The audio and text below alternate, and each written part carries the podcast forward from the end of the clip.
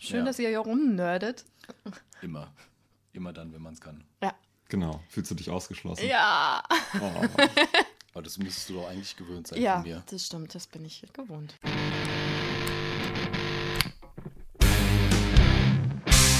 Alles auf Anschlag. Der Musikpodcast. Hallo Internet. Hallo und herzlich willkommen. Hier sind wir wieder. Wir, das bin ich. Und äh, Tina, Du. ich, Mann. ich stell mich mal, ja, sorry. Ich stell mich mal mit dem Namen vor. Aber Ich nicht. wir sitzen heute tatsächlich nicht zu zweit am Tisch. Und äh, es ist auch keine Katze, sondern Noch nicht. es ist der Meli. Hallo Meli. Hi. Meli ist mein alter Mitwohner und hat mich früher schon Nächte gekostet mit seinen Vocal-Aufnahmen oder mit Sessions im Wohnzimmer, wo er auf meiner Gitarre rumgeprügelt hat. Naja, herzlich willkommen. Schön, dass du da sehr bist. professionell. Hallo, schön, dass du da bist. Ja, vielen Dank für die Einladung. Ich meine, ich muss mal zu meiner äh, Verteidigung sagen, auf deine Gitarre habe ich ja eingeprügelt, um dir eigentlich. Wir haben ja, ich glaube, zwei Jahre versucht, dir Slipknots beizubringen. Ne? Ja, ich wollte es gerade sagen, also m, was Gutes hat es gehabt. Ich kann ja mich jetzt Müh-Gitarre spielen. Ja. Das Slipknot. Intro, Intro zu Duality. Mhm. Das läuft. Bin ich auch immer sehr stolz drauf. Das sollten wir demnächst mal vorführen. Ja, kein Problem. Das wird dann das neue Intro. Bam, bam, bam auf der verstimmten Gitarre. Aber also, oh, verdammt. Oh, verdammt. Oh, dann muss ich das auch zurechtschneiden. Nein. Viel Spaß dabei. Autotune richtet. Ja, ich würde jetzt mein. Mic droppen, wenn ich ein Set habe. Wenn du jetzt noch mein Mikro auf den Boden schmeißt, dann kannst du wieder gehen. So, Medi und äh, René machen das jetzt zu zweit. Äh, naja. Schauen wir mal. Was ist, wie ist es dir ergangen, seit wir das letzte Mal an diesem wunderschönen, äh, aufgepimpten Ikea-Tisch saßen? Ja, ist eine gute Frage. So lange ist das ja noch gar nicht her. Ich war mittlerweile noch mal auf einem Konzert. Die feine Dame. Ja, und zwar letzten Freitag in der Räucherkammer. War vom Tattoo-Studio in Wiesbaden, war ein Konzert und ich kann dir leider nicht mehr sagen, wie die Bands hießen, aber ich war mal wieder auf einem Konzert. Sag es mal so. Es müsste gewesen sein die Hängerband. Ja, Ähm, dann eine aus Rüsselsheim. und Black Reunion. Das ist nämlich die einzige, die ich mir merken konnte. War okay. Und warum kannst du dir das nicht merken? Hast du etwa ähm, alkoholhaltige Getränke konsumiert? Nein, also ja, aber nicht wirklich. nicht viel. Ähm, nur ein bisschen was. Viel mehr Heroin. Ich, ich war, genau. Ich, ich war nicht da, um die Bands zu hören. Ich war ja eigentlich mehr wegen der Party da. Also weil die, weil die, weil ein Kumpel von mir sitzt mit in dem Tattoo-Studio, die die Party veranstaltet haben. Und deswegen war ich da und nicht nur wegen der Musik. Das sind mir die allerliebsten Konzertgäste, die da auf dem Konzert sind und sich nicht für die Musik interessieren. Ich habe sie gehört, aber ich war Super. super müde und Erste irgendwie- Reihe Handy in der Hand. Nee. Ach, geil. Instagram. Ich hab, Lieb's. ich meine, ihr zwei verfolgt mich ja, ihr habt es wahrscheinlich gesehen. Ich habe nicht wirklich viele Stories gemacht. Ich fand es mehr so, boah, kann ich jetzt bitte ins Bett? Und dann glaube ich, waren wir ja am selben Abend äh, auf dem Konzert. Aber ich war im Zoom. Bei was warst du? Don Broco. War super. Die waren letzten Sommer als Vorband für Mike Shinoda unterwegs. Oh, Ich kannte die davor nicht und fand die einfach super geil. Und da war ich auch schon mit meiner Freundin und meinem Vater. Und dann sind wir da äh, noch mit dem Bruder von meiner Freundin zusammen ins Zoom gegangen. Mike Shinoda hat einen ganz guten Riecher für Newcomer in letzter Zeit. Also meine, eine meiner letzten neuen Entdeckungen, Grandson, ist auch von ihm entdeckt worden.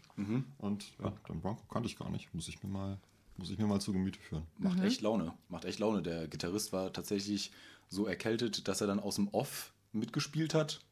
Der Sänger war irgendwie auch so angekränkelt, aber die haben trotzdem echt gut abgerissen. Und im Zoom-Moschen kann ich nicht empfehlen. Super rutschig. Super rutschig, aber es war lustig. Zoom ist das auf der, auf der, ähm, Auf der Zeile. ja, Ehemaliger Sinkkasten. ja, die sind ja sehr, ähm, wie soll ich sagen, es gibt viele Stufen, es ist sehr abschüssig und es gibt eine Empore. Ja. Ist halt Also das mag ich ja ganz klein. gerne. Da passen ja, keine Ahnung, 200 Leute. Ja, aber Ich glaub, so Läden mehr. fehlen hier eigentlich in der Region. Davon, davon gibt es nicht genügend. Vor allem nicht gut geführte. Also Ja, Nachtleben, das Zoom halt irgendwie Frankfurt. Ansonsten- Nachtleben ist ja ein Krampf vom Sound her. auf jeden Fall äh, schwierig. Manchmal haben wir diplomatisch ausgedrückt. Fjord habe ich schon erzählt im, in der letzten Folge, glaube Ja. ich. Ne? Da war nämlich der Sound, das war im, im Bett, da war der Sound auch so, oh, pff, oh, naja. Aber Frankfurt ist eh immer relativ schwierig, finde ich, von den Locations her. Ja. Ja, Ich, ich habe ja letztes Mal schon über die neue Batsch Cup gelästert. ja, Ich muss es nicht schon wieder ja tun. das können wir, ja. Batschkamp war super, aber. Also ich finde insgesamt, ich hatte da ein Konzert, wo ich den Sound richtig schlimm fand. Und das waren Architects, die, so wie es der Zufall will, heute ja in der Stadthalle spielen, in Offenbach. Und das war echt viel zu laut und viel zu in die Fresse. Ich meine, In der Batsch Cup. in der Batsch Cup. Und ich Ja. hatte die davor schon einmal in der Batsch Cup gesehen. Und an dem Abend war einfach zu viel, zu laut. Nee, also es war dann irgendwie dann doch ein bisschen zu viel, auch wenn das natürlich als brachial sein soll. Aber das war dann. Nee, ich finde die neue Batsch Cup akustisch eine absolute, ein absolutes Drama. Was die sich da gedacht haben mit dieser Empore, die hinten da so einen richtig schönen Schallbuckel, so, ein- so eine stehende Basswelle erzeugt, da stehst du oben und äh, ist zwar ganz lustig, weil die Klamotten lustig flattern, je nach Musik, aber akustisch ist das Ding ein Drama. Ich weiß nicht, was sie sich gedacht haben bei dem Ding, als sie das so gebaut haben. Blechbüchse. Und jetzt sind wir doch wieder dabei, dass du Ja. lästerst. Was Ah. hat sich denn bei dir getan? Bei mir. Ich hatte die, das erste Wochenende ja. bei, in der Masterclass im Stimmenwerk. Ich bin dieses Jahr der Einzige. Das heißt, ich werde auch so richtig gequält. Oder bin so richtig gefordert, vielmehr. Ähm, ich glaube, wenn das mehrere Teilnehmer sind, so wie es im, im letzten Jahr war, da waren die ja zu viert, ähm, dann kann man sich vielleicht eher noch mal ein Momentchen ausruhen oder so. Aber so sind, sind das immer Stunden am Stück, wo ich die ganze Zeit gefordert bin, wo, ich, die ganze Zeit machen muss. Und ähm, Samstagabend bin ich irgendwann um neun eingepennt. Und Sonntagabend war ich auch irgendwann so fertig. Das Interessante war, äh, Tim und Sabine ging das ähnlich. Die sind auch Freitagabend, nee, nee, Samstagabend auch sehr früh schon eingepennt, weil das für die dann auch etwas fordernder ist, wenn ich da die ganze Zeit sitze und äh, mal schlauer, mal weniger schlaue Fragen stelle. Aber es macht richtig Spaß. Also mir hat in beiden Tagen so richtig der Kopf geraucht. Ja, das glaube ich. Aber ist geil. Ja, ich habe von Musiktheorie ja wirklich so ziemlich gar keine Ahnung. Weil Alles das, was ich tue, ist äh, intuitiv. Und jetzt darf ich mich plötzlich mit, ähm, mit Tonleitern rumschlagen und äh, Ganzton- und Halbtonschritten. Und dann kommen so Aufgaben wie schreib mal einen Chorus in äh, C-Dur. Ja. Ich habe daher wirklich keine Ahnung von. Dann habe ich Tim gestern in WhatsApp geschrieben, okay, wenn ich jetzt ein GIS nehme, das ist nicht mehr C-Dur, ne? Aber es ist schön, das GIS. Sagt er, nee, ist aber nicht C-Dur. Und ich nur, Mann! Spielverderber. Ja, das, das, Das heißt, so autodidaktisch irgendwie alles angeeignet und jetzt muss man auf einmal irgendwie das in Schlau nochmal und richtig machen.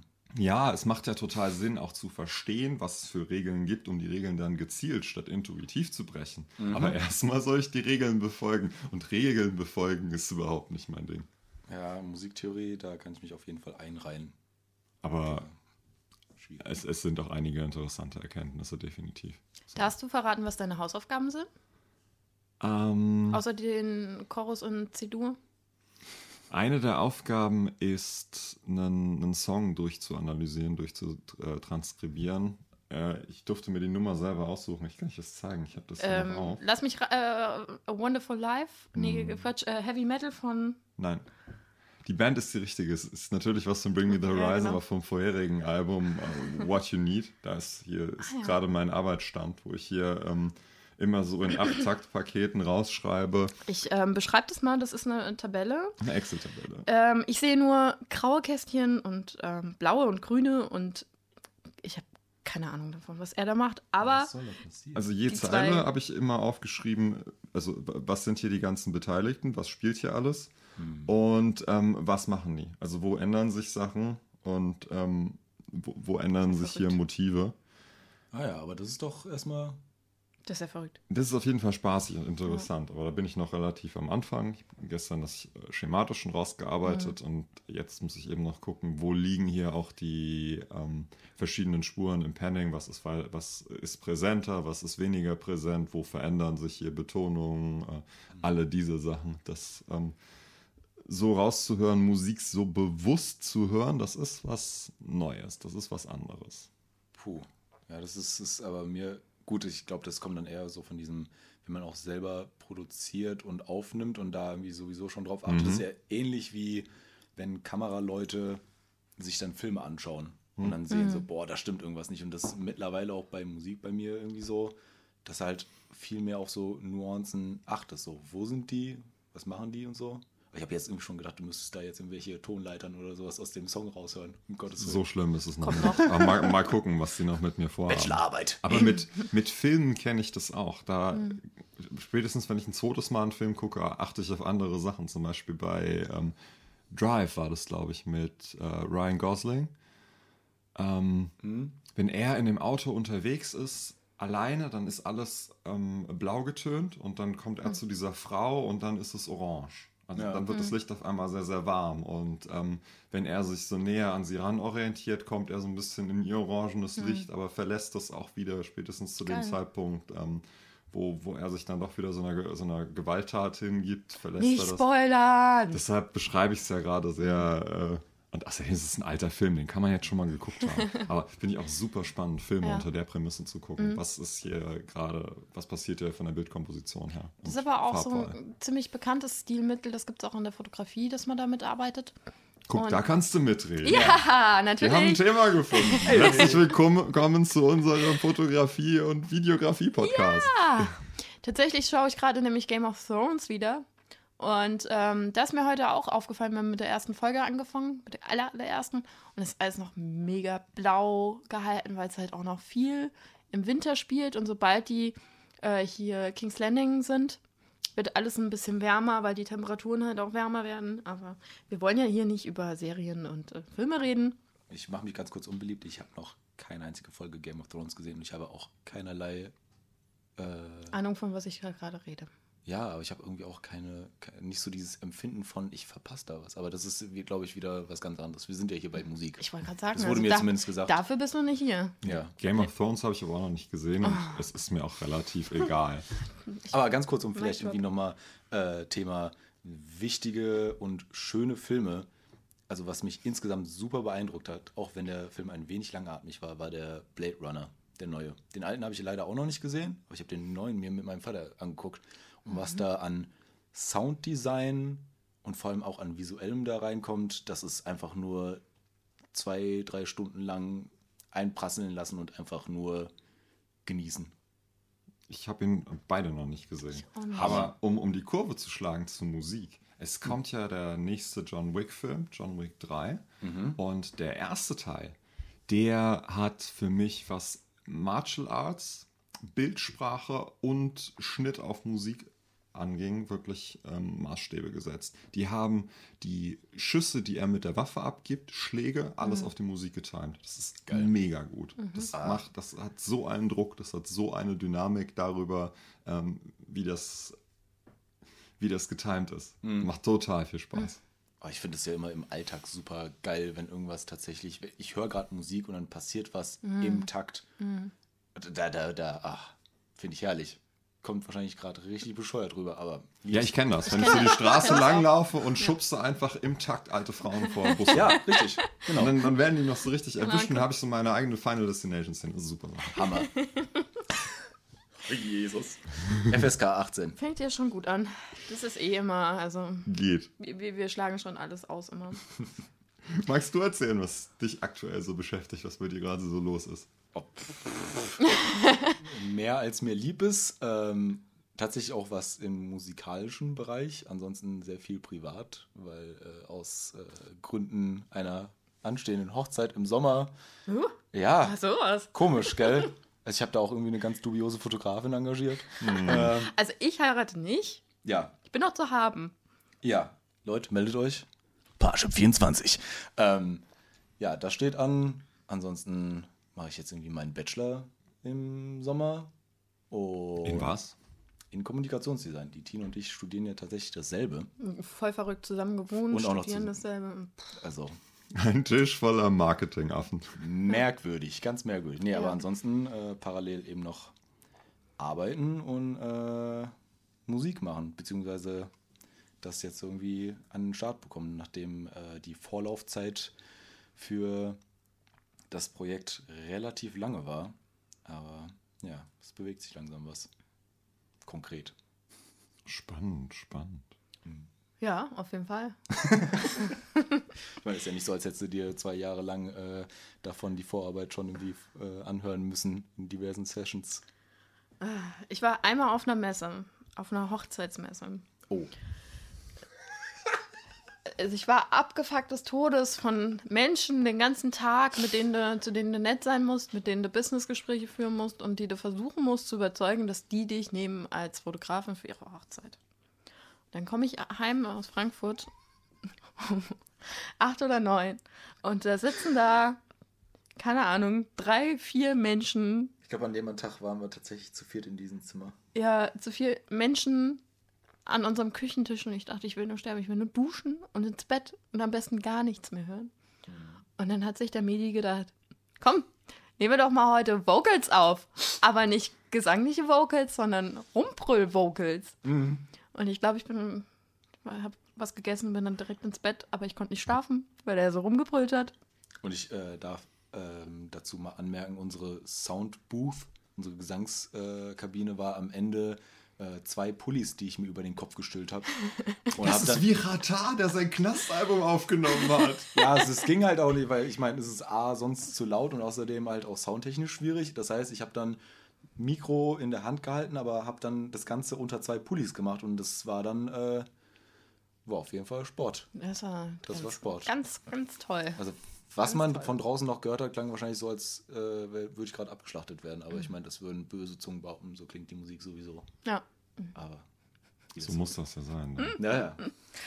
Ja, das war sehr schön. Dann bin ich ähm, nächsten Morgen wieder auf diese Messe und ähm, habe aber ein paar Stunden geschlafen. ja. Immerhin, immerhin.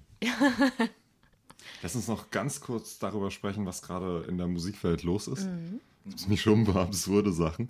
Äh, das neue Bring Me the Horizon Album ist in UK auf 1 gechartet. Das ist das erste Mal, dass sie das geschafft haben. Ach ja. Auch in Deutschland höchster Chart-Einstieg bisher überhaupt. Was haben sie mit Dead Spirit gemacht? Ist auch relativ hoch eingestiegen. Aber nicht so hoch.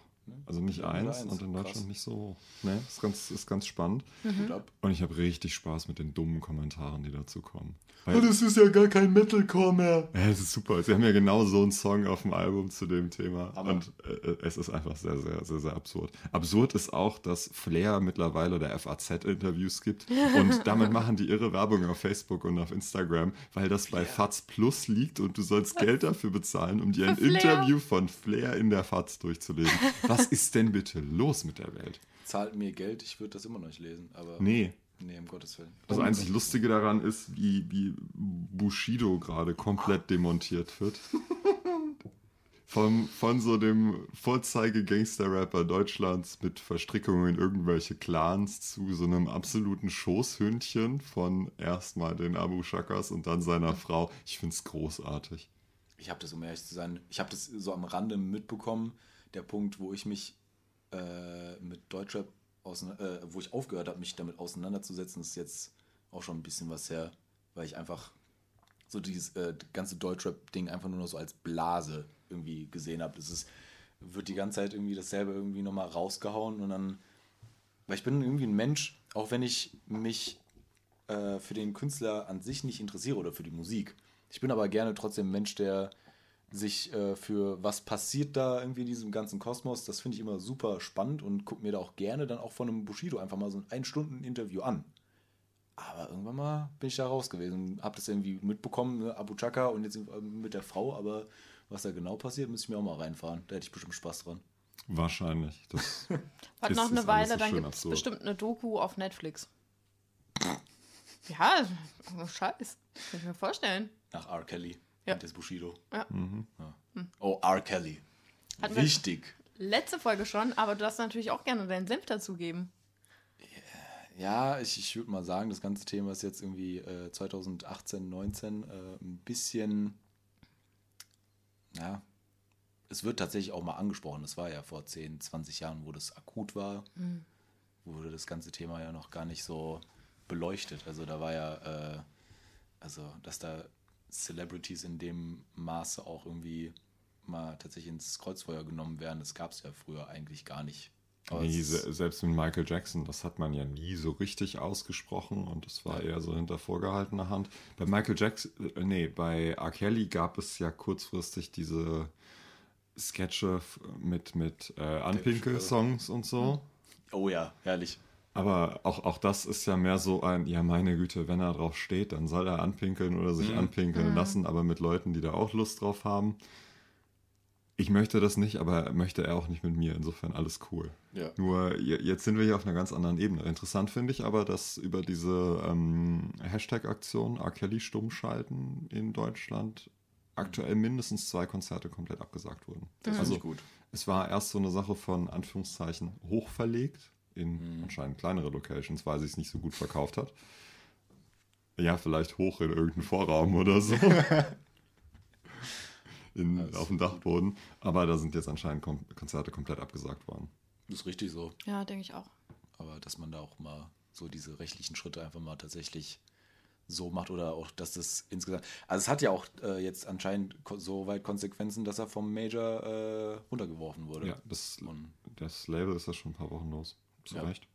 das kommt auf jeden Fall ein bisschen zu spät, aber finde ich einen guten und wichtigen Schritt. Und wenn er seine kleine Sekte hat, die ihn immer noch danach irgendwie unterstützen will, dann wird es bestimmt auch auf einer Independent-Ebene irgendwie funktionieren. Aber es ist ja schon mal gut, dass dann so, so der große Wind aus den Segeln genommen wurde. Die Frage ist halt einfach, welchen Einfluss der noch hat. Also sein Ruf ist im Arsch. Aber er macht immer noch Geld. Womit? Äh, also ich würde mal behaupten, dass seine alten Songs sich immer noch aus welchem Grund auch immer verkaufen. Können ja auch Streams sein. Es werden 2019 immer Bravo-Hits verkauft, also von daher easy. Es gibt Leute, die kaufen noch CDs. Ich wüsste nicht mehr, wo ich sie abspielen sollte, außer Ja, im Auto. Also CDs ja, aber Bravo-Hits, dafür gibt es auch Spotify. Das ist doch quasi das Spotify von den letzten Ja, 15 Gibt's, Jahren. gibt's die Bravo-Hits nicht auf Spotify? Das wäre ja Meta. doch bestimmt. Easy. Naja. auf iTunes. Okay. Was hast du denn noch auf der Liste? Was ist noch so passiert die Woche? Nix mehr. Hast du nichts auf der Liste? Nee, ich habe nichts auf der Liste. Nichts auf der Liste. Nee. Schwach. Ja. Richtig schwach. Super vorbereitet. Darüber sollten wir uns noch ein bisschen unterhalten. Nein. Tine, deine Vorbereitung immer. Ne, also was ist hier los? Fünf. Fünf. Eindeutig. Sitze geblieben. Los. Also, eigentlich wollte ich ja jetzt sagen, wir machen hier noch einen schönen Dating-Aufruf, dass alle, die dich kennenlernen wollen, ähm, sich bei uns melden können. Zur Strafe würde ich sagen, machen wir das wirklich. Ja. Und äh, nehmt euch auf jeden Fall ein Namensschildchen mit, weil Tine wird sich nicht das Bild anschauen und den Namen dazu merken. Hä? Warum? Vorbereitung. Achso. Sehr gut. Du darfst öfter vorbeikommen. Ja, ich hab's befürchtet. Läuft. Ach ja, schön ist das. Milli, erzähl doch mal, an was für einem Projekt bist du gerade dran? Puh. Wie, wie weit willst du denn, dass ich aushole? Wie viele Folgen willst du damit füllen? Um Gottes Willen, nee. Ist es, ist es eine lange, aber spannende Geschichte oder eine lange Geschichte, die mich nicht interessiert wie Game of Thrones? Es ist eine lange Geschichte, wo ich aber in, in erster Linie die längste Zeit mit mir, mich mit mir selber beschäftigt habe, um äh, irgendwie voranzukommen, was aber sich als sehr schwierig herausgestellt hat. Also die Vorgeschichte ist im Prinzip das, ähm, dass wir zur, so um die Abi-Zeit rum, 2013, habe ich meine erste richtige Band gegründet. Also davor gab es mal irgendwie so ein paar, so zwei, drei Spaßprojekte, sag ich mal. Und da haben wir dann eben mit meinem guten Freund Max den Entschluss geschlossen, ähm, wir machen jetzt eine Band. Er hat zu dem Zeitpunkt schon seit ewig vielen Jahren Gitarre gespielt. Ich spiele kein Instrument, kann eigentlich auch nicht singen. Und wir hatten eigentlich so den, äh, waren auf dem Trichter, dass wir irgendwie sowas so, so Kraftclub-mäßiges machen. So ich rappe, er singt und spielt Gitarre und hat sich dann aber relativ schnell innerhalb von so zwei, drei Proben eher in so eine härtere Richtung entwickelt. Da habe ich mir eben äh, Vocals, also Schauten beigebracht. Und wir waren dann ein Jahr lang eben als Band unterwegs, wo wir dann auch eine EP, eine 5-Song-EP rausgebracht haben. Wir haben ein Musikvideo gemacht und wir haben damals auch äh, beim Emergenza dann äh, tatsächlich mitgespielt. Erste Runde im Nachtleben, keinen einzigen äh, Gast mit dabei gehabt Jury-Joker äh, gezogen und haben dann auch tatsächlich zweimal in der verhassten Batsch Cup gespielt. War super. Aber in der alten, oder? Nee, in der neuen war das schon. Ah. Oi. Ja. Habt ihr auch einen Keyboard-Ständer gewonnen? Wir haben äh, Gitarrenständer tatsächlich gewonnen. Na, immerhin. Ja. Also ich habe da auch schon Bands erlebt, die Keyboard-Ständer gewonnen haben. Das hätte ich, glaube ich, mehr abgefeiert. Aber ja, der äh, Gitarrenständer wurde am nächsten Tag auch direkt bei Kleinanzeigen verscherbelt. ähm, ja, wir haben das äh, Projekt eben gemacht und dann hat sich dadurch, dass dann einer irgendwie wegen äh, Uni ins Ausland musste und äh, mit einem der Mitglieder hatten wir noch so ein bisschen, ich sag mal, internen äh, Konflikt, dass sich das dann eben an diesem Höhepunkt quasi dann auch aufgelöst hat. Was ich will jetzt nicht sagen unvermeidlich war, aber das ist, äh, ist ja in der DIY-Szene, sage ich mal, relativ gängig, dass eben Bands so dieses eine Ziel von, keine Ahnung, Musikvideo oder Release haben und es wird super lang darauf hingearbeitet und auf einmal platzt dieser Knoten und dann löst sich das irgendwie auf. Das ist ja leider irgendwie sehr häufig so. Und ich war zu dem Zeitpunkt eigentlich noch nicht bereit, so das Thema Musik für mich abzuhaken, weil A hat es mir viel zu viel Spaß gemacht und B ähm, war das auch für mich persönlich eine sehr krasse Entwicklung, weil ich auch vorher immer ein sehr ruhiger Mensch war und so, so, dann bist du auf einmal eben so Frontmann. Und ich habe das Thema auch schon relativ ernst genommen. Also, dass man, ich meine, mein, mein erster Vocal-Auftritt war dann an unserem Abiball vor 900 Leuten. Und habe dann, hab dann Leute zum Moschen angeregt in Abendkleidung. Ne? Und dann stehst du irgendwie in der Batsch Cup, wo dich 99% der Leute nicht kennen. Da spielen Bands von Alternative bis Dad Rock und dann äh, steht da auf einmal eine Band auf der Bühne, die härter sind als alle anderen und äh, ich mache die Leute so sau, dass sie sich verdammt nochmal bewegen sollen und es funktioniert. und ähm, dementsprechend äh, wollte ich das weitermachen und habe dann angefangen, mir eben autodidaktisch beizubringen, wie spielt man Gitarre. Ich wusste zu dem Zeitpunkt noch nicht mal, wie man eine Gitarre stimmt. So. Ich meine, ich mein, konnte so ein, zwei Riffs spielen, aber das war es dann auch. Und parallel so das Thema Produzieren, irgendwie so ein paar Hip-Hop-Beats gemacht und habe darauf dann Gitarre gespielt. Das war dann sehr, ja, schon so sehr, sehr rap-metlig. Also weil das alles irgendwie so auf Beats äh, basiert hat. Es war dann irgendwie, äh, ähm, war relativ einfach gestrickt, aber über die Zeit lang, äh, über die Zeit hinweg hat sich das dann eben so entwickelt, dass ich mich auch sowohl mit dem Thema Sounddesign als auch mit der Gitarre immer mehr beschäftigt habe, dass ich das auch wirklich ernst genommen habe. Und was da einfach nur das Problem war, dass ich eben keine passenden Leute dazu gefunden habe, die das Thema mit der Komplexität diese, diese mitbringen, weil ich da eben auch viele verschiedene Einflüsse habe und es auch drin lassen will, ohne dass es zu diffus wird. Aber es ist eben schwierig, irgendwie einem äh, Menschen, der mit dem Projekt nichts zu tun hat, zu erklären, wo kommst du eigentlich her, wieso passiert das, wie es eben in der Musik passieren soll.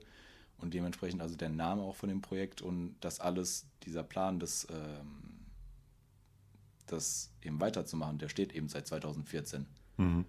Das heißt, das Projekt an sich ist halt schon fünf Jahre alt Und gereift. und gereift. In erster Linie halt in meinem Kopf, weswegen es, ähm, als ich dann eben einen äh, Gitarristen äh, dazu bekommen habe, das war dann auch, wir müssen uns eben jetzt zusammensetzen und äh, die ganzen Songs nochmal überarbeiten, damit äh, das so ein Ding aus zwei Köpfen wird. Weil egal, was für eine große Entwicklung ich über die Zeit hingelegt habe, in welche Richtung auch immer, ähm, ist es eben wichtig, dass alle im Boot sich da eben auch reindenken können und dass es eben auch äh, eine Bandsache ist und nicht Meli macht seine Solonummer mit äh, ein paar Gastmusikern. Das war auch nie der, also nie mein Wunsch, das eben zu machen, sondern ich wollte ja eine Band. Und ich, ich finde das, äh, also einer der spannendsten Sachen ist, eben im Proberaum zu sitzen und man kommt irgendwie an einem Punkt nicht weiter, man weiß nicht, was man spielen soll, was für ein Part soll jetzt kommen oder was auch immer und dann kommt auf einmal dieser Aha-Moment. Das fand ich mit am spannendsten. Ja, ich verstehe, was du meinst. Ähm, das, das Thema, dass sich solche Projekte dann auflösen, da würde ich gerne nochmal einsteigen. Ähm, so wie ich das bei mir selber erfahren habe und auch bei anderen Leuten beobachtet habe, ist es ja, wenn man anfängt, Musik zu machen, gerade so aus der ähm, Schulzeit, Zivi-Zeit, Anfang, Uni, ja so, da hat man noch ganz viel Zeit und mhm. kann dann auch sehr viel Zeit im Proberaum oder irgendwo im Keller verbringen und vielleicht dabei auch noch gemeinsam irgendwie so ein Sixpack platt machen oder zwei. Ähm, und dann kommt man irgendwann an den Punkt, wo man äh, nicht mehr so viel Zeit hat, weil dann Prüfungen anstehen oder man berufstätig wird oder was auch immer. Und da driftet das auf einmal auseinander. Ja. Ähm, sind das Erfahrungen, die du auch gemacht hast? Also dieser Konflikt, Prioritäten abzustecken mhm. innerhalb der Band. Weil jemand sagt, das ist sehr, mir ist es sehr wichtig, ich kann mir vorstellen, da jetzt ähm, aufs Ganze zu gehen und alles zu riskieren und mal zu schauen, kann ich damit Geld verdienen und andere, die das vielleicht nicht so gesehen haben. Ähm, Thema Geld verdienen mit der Musik war, stand bei uns eigentlich gar nicht im Vordergrund. Es war eben dadurch, dass sich äh, das Projekt ja äh, aufgebaut hat, so während der Abi-Zeit, wir hatten eben tatsächlich alle Zeit der Welt. Mhm. Und wir haben auch wirklich sieben Tage die Woche mindestens zwei, drei Stunden geprobt. Das mhm. hat uns halt eben auch erlaubt, dass wir von anfangs, äh, jetzt kommen so ein paar Genrebezeichnungen so von äh, unseren äh, Melodic Hardcore Anfängen, dass wir dann eben uns auch komplett nochmal gewandelt haben in der Zeit. Boah, ich weiß nicht, was wir da geschrieben haben, aber wenn man jetzt mal irgendwie so von 15 bis 20 fertigen Songs ausgeht, ähm, dass wir am Ende dann auch eine EP hatten, die in sich schlüssig war vom Sound her und die wir auch wirklich gut inne hatten. Also bis wir den, äh, die EP eingespielt haben, haben wir die ewig off gezockt, das Set irgendwie so durchgespielt und waren da auch einfach wirklich bereit für. Das heißt, da wurde erstmal so ein wichtiger Grundstein gelegt. Hätte es danach auch noch weiter funktionieren können, auch wenn alle irgendwie am Studieren sind? Schon, denke ich schon. Mhm. Einfach weil diese Vorarbeit geleistet wurde. Man muss nicht eben von Null anfangen, um sich das aufzubauen. Okay, ja. Und ich denke, das ist dann eben jetzt, wo man dann eben arbeitet, Uni hat, da dann eben so diese Priorität, wie du eben halt sagst, zu setzen auf ich alle Freizeit, die ich habe, wird da jetzt und die ganze Energie, die man da auch irgendwie reinstecken muss. Es ist Zeit, es ist Energie, es ist Geld. Ja. Also vor allem, wenn es wie, wenn es ein neues Projekt ist, mein, äh, mein Freund äh, Till, der jetzt eben bei dem, bei dem Thema, äh, bei dem Projekt eben äh, eingestiegen ist, der ist eigentlich Bassist. Mhm und hat sich da erstmal halt einfach auch äh, eine neue äh, Gitarre dann kaufen müssen. Oder das, was heißt müssen? Er hat es auch sehr gerne getan, weil er eben sagt, ich habe da Bock drauf und ich will da auch rein investieren. Und ich will das eben voranbringen. Und das braucht dann eben auch Leute, die dann den Drive dazu haben. Und eben das nicht als, naja, man, man schaut halt eben, was es wird. Ich glaube, das ist was, was ganz viele unterschätzen dabei, da, was das für ein zeitlicher, aber auch für ein finanzieller Invest ist. Ich kenne durchaus viele Leute, die mit einer Coverband ihr eigenes Bandprojekt finanzieren. Ich habe das ja teilweise auch schon so gemacht. Ja. Ähm, und der zeitliche Aspekt ist halt auch nicht zu unterschätzen, weil wenn man so einen, einen Gig spielt und man slottert irgendwo von 21 Uhr bis 22.30 Uhr, dann ist man da um 16 Uhr da und Richtig. verlässt die Location erst um kurz nach zwölf. Und bis dann wieder alles im Proberaum ausgeladen ist, ja. ist es äh, mitunter halb zwei, zwei. Das bedeutet, man ist von 15 Uhr bis 2 Uhr unterwegs. Und diese kleinen Gigs sind ja nicht unbedingt so überragend bezahlt. Nee. Also, wenn es dann irgendwie 100 Euro für die ganze Band sind, ist das gut. Das heißt, man bezahlt sich da dann selber für den Abend pro Person einen Stundenlohn von einem Euro oder einem Euro 50. Ja. Was ja auch im Endeffekt, wenn man das Ganze wirklich als Hobby sieht, ne? also wenn man sagt, Musik ist mein Hobby und wir wollen damit Spaß haben, äh, wenn da auch alle mit demselben Mindset daran gehen, dann ist es ja auch mehr so ein, ey, wir machen einen kleinen Wochenendtrip, mhm. fahren dahin, spielen unsere Show, sehen am Ende irgendwie Bands, die man persönlich kennt und das ist auch irgendwie immer so ein Wiedersehen. Und dann ist die Sache mit wir haben einfach unsere äh, Spritkosten gedeckt, ist das ja an sich schon irgendwie cool. Wenn es natürlich darauf hinausläuft, man fährt irgendwie einen halben Tag quer durch Deutschland und am Ende stehen da zwei Leute und man kriegt dann auch irgendwie keine Kohle raus, dann ist es ziemlich demotivierend. So eine, äh, so eine krasse äh, Erfahrung muss ich in dem Sinne zwar jetzt noch nicht machen, aber ich kann es irgendwo nachvollziehen. Auch wenn ich finde, so dass das Ego in der Musik eigentlich keine, keinen wirklichen Platz hat und man mhm. einfach so, so, so doof das klingt, ne? es macht keinen Unterschied, ob du vor zwei oder vor 200 Leuten spielst, wenn die Show gut läuft. Und wir hatten auch schon mal Shows, wo es, wo eben wenige Leute da waren, aber da war mit, das war mit einer der witzigsten Shows, weil es einfach super viele Freunde waren, die dann äh, da vor Ort waren. Es war super schwitzig und es war, war trotzdem geil, auf seine eigene Art und Weise. Es ist dann eben kein, naja, man, man äh, baut sich jetzt viel Reichweite auf, aber es war ein lustiges Miteinander. Okay, gehen wir mal in die Extreme. Größtes Konzert und kleinstes Konzert. Boah. Naja, kleinstes Konzert. Sag mal 20, 20 Leute. So in Egelsbach, glaube ich, war das. Das war eben auch diese schwitzige Show. und die größte Show, wenn man jetzt mal vom Abiball absieht, wo 900 Leute saßen, dann war es tatsächlich die Batsch Cup. Aber das war eben halt auch mal ein Härtefall, dass man da auch einfach mal in der Batsch Cup spielen kann, wo dann auch Leute anwesend sind. Das war schon heftig. Das war, als wir, äh, wir haben da zwei Shows gespielt und in der ersten ist der ganze Abend auch komplett an mir vorbeigegangen. Bis zum letzten Song, wo wir nochmal irgendwie so einen Break hatten und da habe ich erst realisiert, Alter, was geht hier eigentlich ab?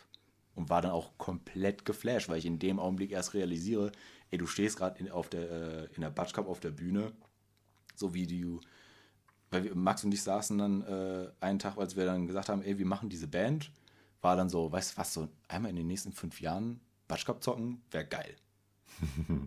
so, das war unser erklärtes Ziel. Ne? Wir wollen einfach mal in den nächsten fünf Jahren in der Batschkap gezockt haben und dann bist du auf einmal bei diesen Punkten. Das war dann so, boah, krass. Mhm. Und es läuft richtig gut. Aber das ist was, was ich auch kenne. Dieser Automatismus, der dann einsetzt. Wenn man richtig gut vorbereitet ist, den ganzen Kram äh, so lange gespielt hat, bis man es auswendig kann und dann mhm. nochmal zehnmal und dann ist das wie ähm, morgens zur Arbeit fahren. Ja. Da, da, läuft so komplett ein Tape ab. Das ist, naja, ich meine, das ist, man könnte das jetzt irgendwie falsch verstehen, aber es ist, ne, von wegen, man ist super äh, gut vorbereitet und deswegen läuft es von alleine wie ein Tape. Also das, das könnte man jetzt vielleicht falsch verstehen, aber es ist die Vorbereitung, dass man weiß, das, was man bringen muss, das läuft und ansonsten alles, was man eben dann auf der Bühne live leistet, ist ja quasi on top. Mhm. Und deswegen ist es bei mir dann, äh, wenn die Show wirklich gut läuft, dann weiß ich, ey, du kannst deine Parts und dann ist bei mir einfach nur noch Instinkt. Also ja. so, so, doof wie das klingt, aber dann schaltet sich der Kopf aus und dann bist du einfach so im Song drin. Und äh, wenn es auch, wenn es heißt, dann irgendwie bei gewissen Songs am liebsten den Leuten in der ersten Reihe ins Gesicht treten zu wollen. Einfach weil man es so hart fühlt. Ja. Ich meine, das ist nicht selten vorgekommen, dass äh, bei mir Mikro oder Gitarre den Boden geküsst hat. Aber da bist du dann auch einfach in dem Augenblick, dann ist das, dann ist materiell, Materielles nicht mehr wichtig. Ja, man ist dann so in dieser, in dieser Zone. Ja. Das, äh, yeah. Dieses Ka dieser Kanye-Moment. Dieser Kanye-Moment. Und das ist, es klingt immer super lustig und äh, ich glaube, das kann es auch niemandem begreiflich machen, der es nicht selber erlebt hat. Also, das ist, wenn du wirklich diesen Moment dann äh, im Nachhinein merkst, dann weißt du, es war eine gute Show. Ja, aber alle, Leute da waren. alle, die auf Bühnen auftreten, sei das jetzt ähm, Musik, sei das Theater, die kennen das alle. Dass dann irgendwie so, ein, so dieser Moment äh, ist, wo der, wo der Vorhang aufgeht oder wo man die Bühne mhm. betritt und dann wie unter, wie unter Vollrausch gerade sich so ein Automatismus abspielt. So, wo der, ja. wo der, der Körper alles das abruft, was, was man schon tausendmal geprobt hat. Und dann, wenn es dann noch so richtig klickt, dann ist es ein komplettes Ausrasten. Ja, weil man, also zumindest war es bei mir so, weil ich dann in dem Augenblick eben, ne, der ruhige Meli der hat sich dann ausgeschaltet und da war eben halt der Frontmann dann da. Und diesen Sprung eben so ungezwungen zu schaffen, das war mit auf ein, ähm, mit einer der wichtigsten Erfahrungen, die ich dann damit halt auch gesammelt habe. Und mhm. was mich eben halt so krass daran reizt, live wieder äh, weitermachen zu wollen. Das heißt, du wirst kein Spotify-Artist. Ausschließlicher, sagen wir mal. Nee, daran, also ich meine, es ist natürlich auch wichtig, äh, seine Musik so bereit zu haben, gar keine Frage. Und ähm, ich meine, ich finde ja auch meine Songs gut, sonst würde ich die ja nicht irgendwie rausbringen wollen und dann soll es auch gerne auf Spotify laufen. Aber ich bin vor allem eben dahinter, Live-Shows machen zu wollen. Mhm. Wie stehst du denn dann zu musikalischen Veröffentlichungen? Ähm, Spotify, CD, Vinyl, Tapes? Ähm, Spotify ist für mich so eine ähnliche Sache wie YouTube. Benutze ich, um Neues zu entdecken. Aber ich muss sagen, ich habe keinen Premium-Account, mal abgesehen davon. Also ich zahle lieber die 10 Euro für eine CD als für Spotify. Und abgesehen davon haben die Künstler auch von Spotify nichts. Aber auch bei äh, Releases, also wenn es große Bands sind, wenn es irgendwie eine Special Edition gibt, dann gerne die.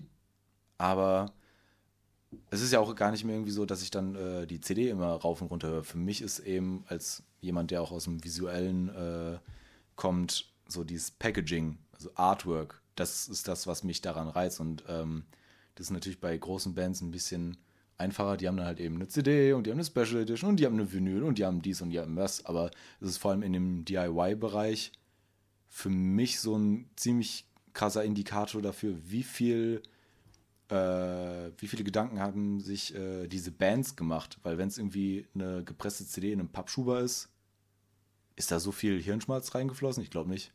Ich persönlich würde überhaupt keine CD mehr releasen. Ich finde es, ich würde, wenn ich jetzt irgendwie Musik release, ich wüsste gar nicht, ob ich einen, einen eine CD oder eine Vinyl an sich so in den Vordergrund pressen würde, aber es ist, wäre mir wichtig, einfach so ein Sammlerstück zu haben. Mhm. Weil das ist der, das ist eigentlich so der eigentliche Hintergrund, weswegen ich mir überhaupt CDs kaufe. Einfach, weil es so dieser Sammler in mir ist und was ich eben aufregend finde. Ich finde ich finde es super, eben was in der Hand zu haben und dann auch zu sehen, so, ah, okay, so, so fühlt sich diese Band an oder so sieht diese Band aus. Und deswegen ist das vor allem im DIY-Bereich eben, wenn es am Ende halt eben nur so ein kleiner Print ist, aber dann ist das eben dieser kleine Print oder dieses Tape oder was auch immer, das, ähm, womit du deine Band oder dein Release eben halt eben vorzeigst. Und ich finde, wenn das so lapidar, äh, wir bringen halt was raus, um was rausgebracht zu haben, dann ist, hat das halt eben nicht so den hohen Wert, wie wenn du siehst, so, ah, okay, die haben da irgendwie was Geiles gemacht. Und wenn es einfach eine selbst geprintete Postkarte ist. Mit einem QR-Code. Oder was, Download-Link. Oder Download-Link, ja, aber äh, einfach so dieses, man hat dann irgendwie zu Hause was äh, zum zum Anfassen und zum Angucken. Mhm, ich verstehe, was du meinst. Was ich halt im DIY-Bereich problematisch ansehe, ist halt der Kostenfaktor von so einer CD-Pressung. Mhm. Ähm, dann hast du da 1000 Stück, die du auch im, im Vorfeld gelatzt hast, wo die Pressung, Jewel Case, Booklet genauso viel gekostet hat wie die eigentliche Produktion und das Mastering. Ja. Und erstmal sitzt du auf diesen Kosten oder die, die Mutti oder die Tante oder wer auch immer dann noch. Ähm, Wenn man den Luxus hat. Genau, irgendwie, falls man das Glück hat, dass dann noch irgendjemand mitfinanziert hat, aber erstmal hat man da einen gewissen Schuldenberg sich angehäuft. Ja. Oder ähm, das Ersparnis ganz schön runtergeknabbert und kann dann hoffen, dass man diese CDs möglichst schnell verkauft. Wenn man sie alle verkauft. Mhm. Genau, oder man hat irgendwo noch um Umzugskartons voll mit, mhm. mit CDs, die man wahrscheinlich nie mehr los wird, weil vielleicht zwischenzeitlich diese Band gar nicht mehr existiert. Aus genau diesem Grund finde ich zum Beispiel, also was ich mir für mich selber vorgenommen habe, ist eben auch gar keine, gar kein CD-Release in dem Sinne, weil also meistens hast du eh eine Mindestauflage von, also wenn es gut läuft, 100, wenn nicht irgendwie 500, was dann auch super teuer ist. Ja. Aber da kommt eben für mich halt dieser Begriff von äh, Sammlerstück einfach in die Runde, dass ich dann sage, weißt du was, je nachdem, wie viele Zuschauer oder Zuhörer man auch in dem Augenblick hat. Ne? Dann mhm. sagst du irgendwie, ich lasse mir was Geiles einfallen, was ich produzieren kann, was mich selber nicht ins Unglück stürzt, finanziell gesehen. Und dann macht man da irgendwie eine kleine Auflage und dann ist es einfach so ein kleines Goodie zu dem Release. Und dann muss es gar nicht mhm. das Release selber sein, weil wenn ich eine CD höre, ist es meistens, wenn überhaupt im Auto, oder ich importiere sie halt äh, daheim auf den Computer und höre es mir dann trotzdem auf dem Handy an. Ja. Und dann interessiert mich die CD an sich ja gar nicht mehr. Es ist mehr das Booklet, es ist dieses Artwork. Und deswegen DIY, lasst euch was Geiles einfallen, was die Leute, wo die Leute dann irgendwie nach einer Show sagen, ey, ich finde das witzig und ich würde das auch gerne mit nach Hause nehmen. Kuscheltiere. ey, am Ende, wenn, wenn das deine Band geil repräsentiert, warum nicht das? Wir hatten damals mit der alten Band, haben wir überlegt, irgendwie mal so, so Hotel-Badeschlappen mit unserem Logo drauf zu, zu drücken, einfach weil wir so eine ziemlich goofy Art von Humor an uns hatten und unser Gitarrist teilweise auch Badeschlappen auf der Bühne anhatte. Mhm. Ja, High Spencer zum Beispiel, die haben äh, Schnürsenkel in ihrem Album-Release mit drin, in Geil. der Box. Ja, äh, habe ich sonst, also ich dachte mir auch so, äh, okay, cool, Schnürsenkel. Mhm. Aber es ist halt auch mal was anderes. Also ich verstehe dich da auf jeden Fall. ich meine, es ist ja doch der einzige, wenn du jetzt irgendwie zum Beispiel von Rockstar äh, das neue Album geholt hast, Mhm. du hast keinen Walkman. Wofür, weswegen holst du dir die Kassette? Doch, ich, tatsächlich habe ich mir ja die, das Tape geholt. Und ich habe einen Walkman, weil ich auf einem Konzert, ah, das ich glaube, Oh Sleep, der jetzt auch bald nach Mainz kommt, Hashtag Werbung, ähm, der hat auch Kassetten verkauft auf dem Konzert und der hat mich, der war Vorband und der hat mich auf Anhieb so überzeugt, dass ich gesagt habe, ich würde ihn gerne unterstützen. Und das war auch relativ schnörkellos. Ich glaube, du hast aber auch die Songs zum Download noch zugeschickt bekommen später. Und äh, deswegen hatte ich tatsächlich einen, einen, ähm, einen Walkman, der über USB geladen wird. und ich glaube, man konnte auch Musik drauf machen, aber dann habe ich darüber, habe ich mir dann auch das neue Rockstar-Album angehört. Ich habe mir tatsächlich das Rockstar-Album aber auf Tape geholt, weil da nochmal so ein Mini-Podcast dabei war, Ah ja, okay. ähm, wo er so ein bisschen dokumentiert hat, wie er das aufgenommen hat. Aber das, das bringt halt auch nochmal eine ganz andere Ebene in so ein Release rein, wenn man nochmal so ein kleines Extra-Goodie gibt. Und ich verstehe dich da auf jeden Fall. Ich finde auch, dass Musik dadurch einfach eine ganz andere Wertigkeit kriegt. Weil man muss einfach sagen, die, Musik hat total die Wertigkeit verloren, dadurch, dass du es halt streamen kannst, so oft du willst. Weil du hast ja eh ein Abo. Und ich finde es immer ganz schön, wenn man, wenn man die Künstler unterstützen kann durch irgendwelche schönen, schönen Packagings. Und was für eine Freude wir hatten, als wir das Finn Kliman Boxline ausgepackt haben. Ach du herrje. Und überall war noch was und da war noch Süßigkeiten und hin und her. Gut, Also, der hatte aber auch das ganze Budget schon da. Also Ja, der, das der konnte mit dem Budget entscheiden, was er noch mit der Box alles macht. Das ist ein super genialer Marketing-Schachzug. absolut. Aber wir hatten trotzdem noch Spaß dran. Klar. Also ich meine, bei so einem Release, vor allem wenn man jetzt irgendwie um, über Tapes redet, geht es ja tatsächlich dann auch irgendwie um die Musik, weil Tapes ja zugegebenermaßen auch keine besonders gute Soundqualität besitzen.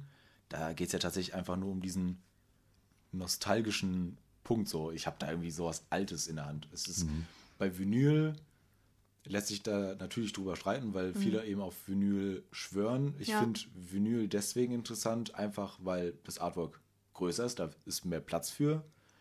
Und ich äh, das Hören von einer Schallplatte einfach mit sowas Rituellem dann eher verbinde. Weil man dann, dann setzt man sich dahin, man legt die Platte auf, man hört sich diese Platte an, man hört das Knistern und so weiter. Das ist nicht unbedingt, weil ich sage, ich finde den Sound von Schallplatten besser, aber einfach dieses Gesamterlebnis. Ja, Wobei an, an Visualisierungsmöglichkeiten ich bei Spotify ja auch als Künstler neue Optionen habe. Bei dem Bring Me the Horizon Album beispielsweise laufen Mhm. dann da auch Visuals ab. Das finde ich aber furchtbar, muss ich sagen. Ich finde es witzig.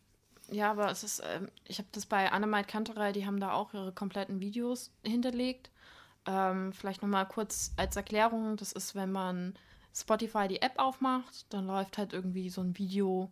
Also normalerweise sieht man ja einfach nur das Cover und dann läuft da die Zeit durch und bei manchen Künstlern kann man halt ein Video hinterlegen. Ist jetzt nicht bei Bring Me the Horizon mit diesen glitchy Loops, die da laufen? Ja, Genau. genau. Ja, okay, dann habe ich, Ich, das. ich glaube, an sich ist es sowieso nur so eine 10-Sekunden-Frequenz, die sich halt einfach wiederholt. Ja, ich, wie gesagt, ich finde es halt tendenziell eher anstrengend. Es ist auf jeden Fall eine Möglichkeit, was Visuelles mit reinzubringen. Es ist halt natürlich die Frage, wie wertvoll ist das im Gesamt, in, in dem äh, gesamten Ding. Es ist natürlich irgendwie eine witzige Idee, um das äh, mit reinzubringen. Ah ja, da sehen wir es gerade. Ja, es verschwindet halt auch komplett dieses Bedienfeld.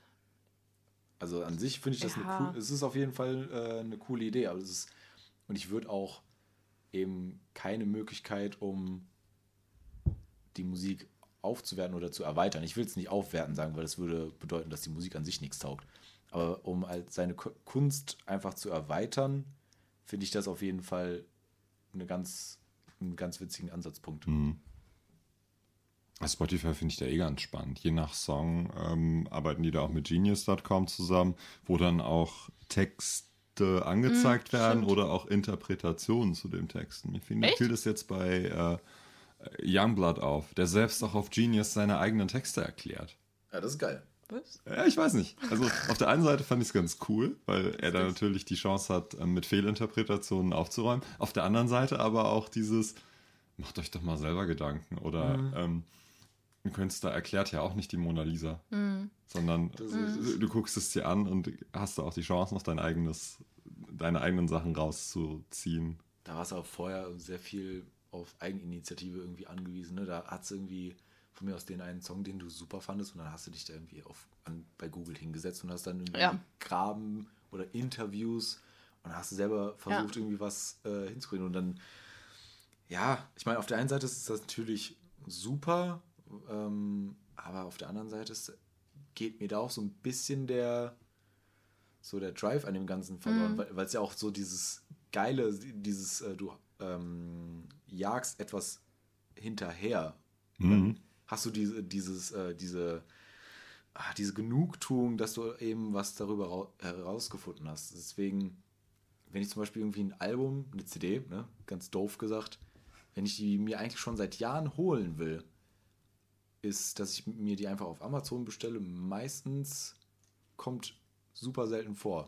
Lieber laufe ich zum zehnten Mal in den Saturn und gucke einfach mal, ob ich da irgendwo finde oder irgendwie in irgendeinen anderen äh, Plattenladen.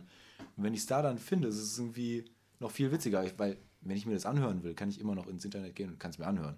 Aber einfach so dieser äh, Moment, wo du das dann doch findest. Das Erlebnis. Was Dieses Erlebnis. Steckt. Nicht dieses, ah ja, Amazon, aufmachen, suchen, Warenkorb, zack, morgen ist es da, sondern will's dieses haben, ja, suchen, anfassen, anschauen. Ja, Verstehe ich. da bin ich so ein bisschen Schatzjäger. Ich würde noch mal gerne zurückkommen zu diesem, äh, dieser Applikation bei Spotify. Denkt ihr, das ist so die Zukunft? Denkt ihr, das ist das neue Musikvideo? Entwickelt sich das jetzt alles so weiter? Weil auch Musikvideos sind ja, jeder macht es zwar noch. Ich meine, Annemite Kantreit ist jetzt zum Beispiel ein ganz gutes Beispiel. Die haben alle zu allen Songs auf dem neuen Album ein kleines Musikvideo gedreht. Aber so das Musikfernsehen Viva wurde am was Viva? Doch, ich glaube, Viva wurde Ja. am 31.12. letzten Jahres ausgeschaltet. Gleichzeitig ist aber doch MTV zurück. Ähm, Yeah! Man hat ja gemunkelt, als dieses Instagram-TV kam, wo dann Videos proprietär hochkant sind, dass das ein ganz neues Format wird, das über kurz oder lang Ja. auch äh, Musikvideos und auch Serien in Hochkant produziert werden. Was durchaus interessant sein kann, aber und Spotify reiht sich da so ein bisschen ein, aber ähm, ich Vielleicht bin da noch skeptisch. mittellangfristig vielleicht, aber man, mu- also ich sehe das irgendwie aus dem äh, Punkt, da wir das, äh, dass ich das im Job auch eben habe, Videos zu produzieren und da dann eben auch, du hast dann verschiedene Formate, du hast dann irgendwie für Social Media quadratisch, du hast natürlich das klassische Querformat ähm, und aus einem Querformat ein Hochformat zu machen, Das ist Katastrophe. ah, Kenn ich ja auch. herrlich. Ne, das würde bedeuten, dass ähm, schon nativ 9 zu 16 produziert wird. Dass man so schon dreht. das, das tut halt, das tut, das tut mir als Kameramann auf jeden Fall weh, wenn du dann anfängst, irgendwie hochkant zu filmen. Ich meine, klar, wenn du davon ausgehst, du hast irgendwie das Budget und du filmst mit einer Red mit 8, 12K oder hast du nicht gesehen, da bist du natürlich irgendwie sehr viel breiter aufgestellt. Ähm, Ja, gut, aber Bildaufbau ist Bildaufbau. Bildaufbau ist Bildaufbau A und B muss man ja auch immer noch sagen, YouTube ist ja nach wie vor, ich sag mal, Musikstreaming-Dienst Nummer 1. So, ich meine, die ganzen Videostreamdienst. Videostream-Dienste, aber ich, musikalisch durchaus nicht generell. unwichtig geworden. generell, ich würde mal sagen, die meisten Leute, wenn sie einen neuen Song suchen, gehen sie erstmal auf YouTube, einfach weil sie dann das Musikvideo dazu haben. Du hast ja visuell, durch diesen visuellen Aspekt hast du viel mehr von dieser Band erfahren, als du gehst auf Spotify und hörst dir den Song an. Vielleicht findest du den Song so gar nicht mal so gut, aber das Video kickt dich und dann bist du einfach drauf. Wo wir bei meiner nächsten Frage nämlich wären, braucht man das überhaupt noch? Musikvideos? Oder wa warum, warum sagt eine Band, ich nehme jetzt ordentlich Geld in die Hand und produziere ein Musikvideo? Wenn, wenn Viva tot ist. So. Nee, wenn es um Promo geht, komme ich gerade auf Social Media ohne Videocontent nicht aus. So funktionieren die Netzwerke. Ja. Der reine Textlink, der reine Bildpost, der Link auf Spotify reicht nicht. Das heißt, ich brauche da allein schon in irgendeiner Form Videoformat, Videocontent, um Reichweite zu generieren. Selbst bezahlte Reichweite wird ohne Bewegtbild schwer. Ist aber doch eigentlich ein ganz witziger Gedanke, dass uns hier die, ähm, die Werbeformate Videocontent bringen. Das ist richtig, aber ich meine, im Endeffekt, man, man, sehr- ob das jetzt irgendwie von einem geschäftlichen Punkt, sag ich mal, ob das überhaupt funktioniert oder sich rentiert, das sei ja mal irgendwie dahingestellt, aber wie oft hast du einfach mal auf einen Link, Blink, Blink, oh Gott, hast, wie oft hast, äh, klickt man tatsächlich blind auf einen Link, ohne zu wissen, was sich dahinter verbirgt. Wenn da einfach nur eine URL, YouTube, bla, blub, blub, hast du nicht gesehen? Äh, Oder Spotify in dem Sinne. Du hast keine Ahnung, was sich dahinter äh, verbirgt. Aber wenn du so ein Thumbnail hast, siehst du schon mal was. Im Zweifelsfall läuft da eben halt so, so ein Teaser irgendwie durch, während du scrollst. Und dann siehst du einfach, was dich schon äh, visuell anspricht. Und dann findest du das auf einmal spannend und du willst mehr darüber erfahren. Dann hörst du dir den Song an, du siehst das Video und äh, so hast du irgendwie einen Zugang dann zum Künstler. Ich glaube nicht, dass sich das einfach nur auf, da läuft ein Song. Das funktioniert mal, wenn du irgendwie im Coffeeshop stehst. Und dann findest du das interessant und dann shazammst du das. Aber ansonsten ist das visuelle Medium einfach viel zu wichtig, auch für Menschen, die sich gar nicht die Zeit nehmen würden, einen Song erstmal anzuhören du siehst etwas, in manchen Fällen ist ja dann so, so Shock Value und dann passiert da was ganz krasses. Neues Bring Me the Horizon Video, da ist, äh, welcher, welcher Song war das nochmal, wo das äh, so komplett animiert ist. Mother Tongue. So, da springen auf einmal schwarze Menschen aus dem Kopf. Kann, also, ich glaube, das hat ein bisschen mehr, äh, ähm, mehr Leute dazu gebracht, äh, sich das Album anzuhören, als wenn der Song einfach nur irgendwo rumläuft. Der an sich ja nicht schlecht ist. Das Video bietet da ja da auch die Chance, ein äh, unpopuläres, etwas zu langes Intro zu überbrücken. Also, wenn. Also, der, der typische Spotify-Hörer, der skippt ja nach 10 Sekunden, wenn da irgendwie musikalisch nicht so viel passiert. Während, wenn mich das Video dann immer noch irgendwie huckt, weil ich da von, vom Bild her neugierig bin, was da passiert, lässt mir das ja musikalisch ein bisschen mehr Zeit, Songaufbau zu bet- betreiben und ich muss nicht nach zwei Takten schon mit einer Hook kommen, sondern kann mir mal zwölf Takte Zeit nehmen, um äh, überhaupt mal ein Thema überhaupt aufzubauen. Ja. Das ist, das ist schwierig. Also diese, man will etwas mit Hand und Fuß auch irgendwo produzieren. Man muss aber eben auch darauf eingehen, dass die Leute sich die Zeit gar nicht nehmen für etwas, wo du im Zweifelsfall ewig lange dran gesessen hast, was viel Zeit, viel Energie und viel Geld gekostet hat.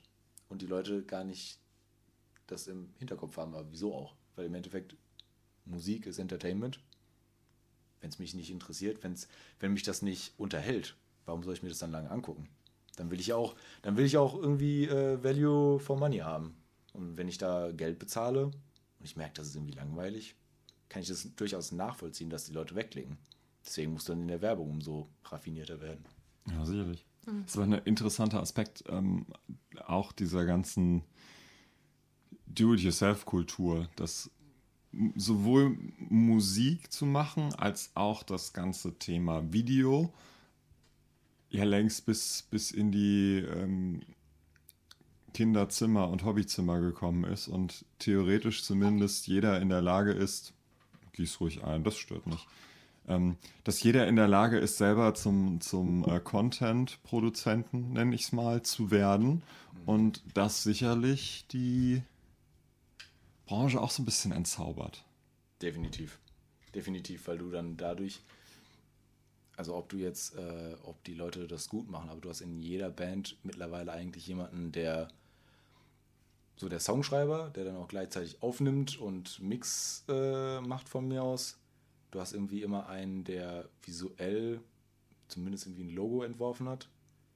Und dass du, du kannst viel selber machen. Im Zweifelsfall ähm, sind aber auch Bands dann irgendwie eben nicht mehr gewillt, das äh, Geld dann auch professionell, sag ich mal, auszugeben. Weil sie sagen so, wir können das ja irgendwie selber und deswegen lassen wir das dann nur von Freunden selber machen und es ist quasi nur so eine Null-Budget-Nummer, was an sich auch gar nicht verwerflich ist. Ne? Wenn man keine Kohle hat, hat man keine Kohle und das war's. Aber eben darauf zu pochen, dass man geile Qualität will, aber dann trotzdem nicht bereit ist, eben auch dann das Geld dementsprechend auszugeben. Das ist zum Beispiel mir so in den letzten Jahren auf jeden Fall aufgefallen. Ich habe früher mal Konzertfotos gemacht und ich habe es auch ganz normal so, so kostenlos. Das waren dann irgendwie, wenn es befreundete Bands waren, hat man den Eintritt gezahlt bekommen, dann hat man da Fotos gemacht, hat da Spaß an dem Abend und das war's. Mhm. Aber wenn da eben Bands auf dich zukommen, und das hatte ich einmal, da, da sollte es ein Musikvideo geben und man hat sich getroffen und ich habe mir da auch lang und breit irgendwie einen Kopf über Konzepte und wie macht man dies und wie macht man das um dann eben von einem aus der Band zu hören, ja, nee, das Geld zahle ich dir nicht. Das, also du kannst gerne kommen zum Film, aber das schneide ich selber und äh, meine Schwester macht es ja auch, also von daher, was, fällt dir eigentlich ein? Und das ist schwierig. Das ist schwierig. Also es ist auf einmal auf der einen Seite natürlich geil, wenn man vieles selber machen kann. Und ich sage, ich spreche einfach mal für mich selber. Ich weiß dadurch mhm. natürlich auch viel eher, wie ich was produziert haben will, weil ich mir ein genaues Bild eben mache. Ähm, dementsprechend muss ich mir dann aber auch ganz genau die Leute aussuchen, mit wem ich da zusammenarbeiten will. Oder muss ich mich eben auch, mhm. weil ich ja auch weiß, was kostet ein Fotograf? Mhm. Was, wie viel Aufwand ist es eben, ein Video zu drehen, wie äh, das zu schneiden und so weiter. Ich weiß darum, aber deswegen äh, denke ich mir, also mache ich mir auch vorher die Gedanken, äh, was ich da genau machen will, bevor ich da jemanden anfrage, um ihn dann wieder äh, nach Hause zu schicken. Mhm. Aber das ist ja dann in, in beide Richtungen praktisch. Du, du kannst eine Obergrenze stecken und sagen, ja, nee, warte mal, das ist aber das Dreifache von dem, was du da eigentlich aufrufen solltest. Auf der anderen Seite hast du dann ja auch die Wertschätzung, weil du weißt, diese Arbeit steckt da drin, der kommt nicht vorbei. Ähm, nimmt hier spontan einen halben Tag auf und danach drückt er auf dem MacBook irgendeinen Zauberknopf und dann kommt dann äh, sauber geschnittenes und gekieltes Video raus. Yeah. Sondern äh, da ist Vorbereitung drin, da ist Nachbereitung drin und ähm, das, das nicht zu knapp und das ist nicht ansatzweise nur der Zeitaufwand, der fürs tatsächliche Drehen entsteht. Mhm. Schön wär's. Schön wär's. Da hätte ich auf jeden Fall auf der Arbeit sehr viel mehr Zeit zum Kaffee trinken. Schauen wir mal, was KIs da in Zukunft noch machen. Ja, stimmt. Oh ja. Oh ja, ich meine, stimmt, am Ende, man packt einfach alle äh, Clips auf sein Handy, auf sein iPhone und dann äh, kann man ja diese Rückblickvideos machen. Für, so Social Media, für Social Media reicht es vollkommen aus, dann Sachen auf dem Handy schnell zu machen. Also je nach Anspruch natürlich. Aber ähm, wenn es jetzt darum um Schnelligkeit geht, finde ich tatsächlich, kann man mit dem, mit dem Smartphone ganz, ganz, ganz viel abdecken. Mhm. Ähm, sowohl im, im, im, kleinen als auch im großen Bereich beides schon genutzt. Und die Softwares werden ja schon intelligenter. Ich finde das total Klar. faszinierend. Ähm, ich habe letztes Jahr mit, mit Final Cut rumgespielt und da, da kannst du dir diesen ganzen ähm, Klatscher am Anfang sparen, um dort Audio und Video zu äh, synchronisieren, mhm. weil Final Cut das automatisch macht. Kostet halt ein bisschen, aber auch nicht die Welt. Ja, ich meine, die, die Werkzeuge sind halt da. Und es hat ja irgendwie schon vor einiger Zeit angefangen, wo dann, ich meine, ich bin ja selber dadurch erst reingekommen, dass ich mir dann eine Spiegelreflex leisten konnte, dass man dann äh, gewisse Bildbearbeitungsprogramme irgendwo dann tatsächlich dann herbekommen hat und man hat sich das irgendwie selber beigebracht. Ich komme ja auch aus der Richtung. Mhm. So, ich, ich darf das nicht verteufeln. Ähm, aber es ist eben halt, ob man eben Musik macht, ob man Fotos macht und diese, dieser ganze mediale Kram. Es ist sehr viel zugänglicher. Dadurch sind es eben zig mehr Leute, die sich damit beschäftigen.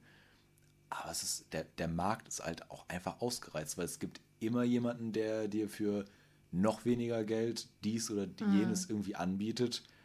Und ähm, weswegen ich dann aus meinem, also ich habe, als ich früher irgendwie meine Konzertfotos gemacht habe, dachte ich, du würdest das irgendwann mal auch irgendwie professionell machen. Also du willst irgendwann mal einfach mit Musikfotografie dein Geld verdienen. Musste dann aber eben feststellen, die Leute sind, ne, es gibt immer, oder die meisten Bands haben entweder keine Kohle oder wollen es nicht ausgeben.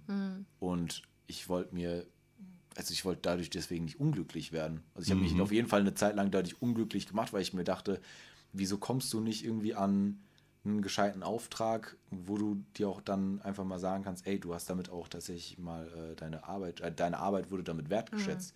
Das gibt's irgendwie sehr vereinzelt nur, weswegen ich dann auch irgendwann mal gesagt habe, weißt du was, mein Job ist mein Job und Musik ist mein Hobby und ich will damit Spaß haben. Und wenn das eben heißt, dass ich im Jahr nur ein Musikvideo produziere, dann mache ich das. Aber ich will auch Spaß, da, sta- äh, Spaß dabei haben und mich da drauf, ähm, ja, ich will mich davon nicht abhängig machen, weil Musik für mich dann in dem Augenblick auf einmal was Negatives wird. Ja. Ich weiß, was du Damit, meinst. damit habe ich auf jeden Fall sehr lange gekämpft, dass ich dann auch mir das eingestehen musste. Weißt du was? Musik machst du in deiner Freizeit. Wenn du keinen Bock drauf hast, hast du damit einfach auch nichts zu tun. Das Interessante ist, dass man ja eigentlich denkt, Qualität setzt sich durch. Aber so Nee. in dem Bereich, sei es jetzt nicht. Fotografie, sei es Video, sei es Musik, es ist so oft, dass dann auch jemand kommt, der, der zum Teil mehr Erfahrung hat und das für einen einen Spottpreis macht. Wir hatten das im, im, im Coverbereich, wo wir einen, mit der Coverband ein normales Angebot an, abgegeben hatten, was günstiger war als das der ähm, seit 20 Jahren etablierten Band. Und dann haben die uns so deutlich unterboten, dass wir gesagt haben, für den Preis, da zahlen wir ja drauf. Und die haben das dann gemacht. Geil, das ist geil. Das, das, das, das eine ist, ist, dass die, die Veranstalter da zum Teil völlig, ähm, fehlt das deutsche Wort, so, so entweder naiv oder halt richtig abgebrüht sind. Und dass es dann Künstler gibt, Musiker, Fotografen, was auch immer, die dann wirklich gewillt sind, das für lau zu machen. Und Ja. man darf nicht vergessen, irgendwer verdient da gerade Kohle dran. Ja, also das, ich mache das halt einfach aus Lust und Laune, ist halt bei mir in dem Augenblick dann vergangen, wo du merkst, A, es wird nicht gewertschätzt. Ja. Also ich meine, wenn ich Fotos mache von Freunden für Lau, die sich dann auch darüber freuen, das ist eben halt was Ja. anderes, als wenn du einen Auftrag bekommst von jemandem, der zu dir kommt und sagt, ich will deine Arbeit, Mhm. aber ich gebe dir dafür keine Kohle. Also du gehst auch nicht zum Bäcker morgens und sagst, ey, pack mir mal 20 von den Dingern ein. Also in was für einer Welt leben wir da? Und deswegen ist dann halt, äh, dass man dann, dann auch einfach, um seine, seine eigene Integrität quasi zu schützen, wo du dann sagen musst, weißt du was, wenn du es nicht willst oder wenn du es nicht bereit bist, dann mach das halt irgendwie, irgendwie woanders. Es ist schwer, da dann eben diesen Schritt zu gehen und dann zu sagen, weißt du was, mit mir nicht Mhm. ähm, weil man, wenn man das zum Beispiel aus so einer Hobby-Ebene heraus irgendwie erstmal gemacht hat, weil man dann auf einmal irgendwie anfängt zu merken, ah, es ist mehr als Hobby. So, du bist in diesem, in diesem äh, professionellen Ding drin oder du willst dich da irgendwie etablieren und deswegen musst du auch lernen, Nein zu sagen, weil du Ja. dich sonst einfach komplett kaputt machst. Ich denke, also ich kenne den Traum, irgendwie mit Konzerten Geld zu verdienen. Und man, man erhofft sich ja auch immer irgendwie, wenn es nicht die Wertschätzung ist, einfach Folgejobs zu kriegen, die dann irgendwann mal Geld bringen. Aber irgendwann bringt es auch nichts mehr, wenn du nur auf Jobs bist, die, die, wo du kein Geld rauskriegst. Und dann hängst du halt da drinnen und die denken sich, oh ja, komm hier, die macht's doch für Oma, die nehmen wir mit. Mhm. Und irgendwann, irgendwann kannst du davon halt auch nicht leben. Man, gerade Fotografie und Videografie hängt halt total von, vom Equipment ab und es reift so schnell und du brauchst immer wieder was Neues und Teuer. es ist, ja, es ist halt einfach teuer und das musste ich auch relativ schnell feststellen, dass man damit kein Geld verdienen kann mit Konzerten und irgendwann es auch nicht reicht, einfach nur aus Spaß auf Konzerte gehen zu können Ja. und dann noch die Arbeit hinterher zu haben. Das ist ja auch dann wieder. Ja, ist ja nicht so, hier kommt aus der Kamera raus, ist fertig. Das machen vielleicht welche, aber dann ist das halt kacke, ne? Also ich habe ja, keine Ahnung, wenn du halt mal einen Abend hast, wo fünf, sechs Bands spielen, da hast du zig, hundert Fotos dann irgendwie am Ende gemacht. Und dann ich, bi- bin ich halt auch so ein Typ, ich komme dann irgendwie nachts um eins oder sowas heim und baller die dann eben halt auch durch. So, das ist dann, weil ich auch am nächsten Tag auch noch irgendwie andere Dinge zu tun habe, Ja, man hat es gerne aus den Füßen, ne? Das dann halt hat man das gerne weg und es ist dann eben halt auch so ein Ding, du machst es aus wegen Folgejobs zum Beispiel, ne, wie Ja. du sagst, ähm, naja, dann machst du halt den ersten Teaser, machst du umsonst, damit sich eben Qualität durchsetzt. Aber das, da, daran denken die meisten Bands auch nicht, weil die denken, das ist jetzt irgendwie für lau gewesen, geil. Beim nächsten Mal gucken wir dann irgendwie bei jemand anderem durch, weil Ich glaube aber, Tempo ist mittlerweile ein ganz entscheidender Punkt. Also, wenn wir jetzt über Konzertfotografie reden, ähm, du brauchst ja eigentlich die Top 5, Top 20 am nächsten Tag, um dann auch als Band runterschreiben zu können. Genau. Vielen Dank, Danke. war geil. Weil wenn du am, am übernächsten Tag ganz woanders spielst, sind die Konzertbilder von vor zwei, drei Tagen ja schon wieder völlig egal. Ja. Ja, ja klar. Das ist halt super vergänglich und das fand ich irgendwann mal auch einfach sehr schade, weil wenn du irgendwie was auf dich und äh, deine Fotos hältst, dass du diese Fotos eben machst und die sind dann für eine Sekunde, die sind prinzipiell für eine Sekunde relevant. Wenn jemand durch Instagram scrollt, sieht das Foto, Double Tap, das war's. Und ähm, das macht einen ja dann auch irgendwo ein bisschen traurig, wenn man dann sagt so, ey, ich mache irgendwie Fotos, die sind für mich im Zweifelsfall so etwas, was ich gerne irgendwie riesig sehen wollen würde, weil es einfach so dieses eine Foto ist, dieser eine Shot, wo du dir einfach so denkst, Alter, das war gerade so das Foto meines Lebens. Und es verliert eben auch an dieser, äh, in diesem Hinblick irgendwie an Wert, dann mache ich lieber andere Sachen fotografisch und filmisch, wo ich nicht so ganz emotional drin bin. Ich meine, könnte auch sein, dass ich einfach zu sehr mit meinem Herzen in äh, meiner Arbeit drin stecke. Ja, aber wenn man das nicht tut, dann, dann liefert man ja eine scheiß Arbeit ab. Das ist richtig. Also ist zumindest meine Einstellung. Wenn das, was ich mache, habe ich immer aus Überzeugung gemacht. Sei es jetzt musikalisch, sei es jetzt beruflich. Und wenn ich dann für einen Kunden arbeite, spreche ich ganz schnell von wir. Schon auch so aus einer Kundensicht. Weil Ich, die- ich brauche die Identifikationsfläche, ich brauche die Leidenschaft, um da dann auch ein wirklich gutes Ergebnis abzuliefern. Und umso ärgerlicher ist es dann, wenn das nicht gewertschätzt wird oder was auch immer. Aus genau diesem Grund habe ich eben bei mir gesagt, weißt du was, wenn du Musik machst, also wenn du diese ganz besonderen Momente schaffen willst, dann machst du das ab jetzt einfach nur noch für dich selber. Weil du weißt, du machst dich da, äh, da nicht von anderen abhängig, du machst es für dich, kannst es in dem, in der Konzentration auch einfach machen, wie es dir selber gefällt und bist damit glücklich Ja. und fertig. So, und das habe ich vor, wann war das? Zwei Vorletz- Jahren. Vor zwei Jahren habe ich äh, quasi Debütshow ja irgendwie gespielt. Also von einem Projekt, was, wie gesagt, also seit 2014 lief es und ich habe da so einen, äh, so einen Punkt erreicht. Ich musste einfach das mal lostreten. Mhm. Ähm, will man es Ego nennen? Ich weiß es nicht. Ich wollte aber auch einfach mal mir selber beweisen, weißt du, was du kannst es irgendwie durchziehen und habe mich da auf jeden Fall in was äh, selber reingestoßen, was nicht besonders klug war. Ich habe äh, im Prinzip so halbe Stunden Set komplett alleine mehr oder weniger äh, dann produziert Mhm. und also mir haben auch Freunde geholfen, um Gottes Willen. Ne? Grü- Grüße an die Leute, äh, die sich angesprochen fühlen.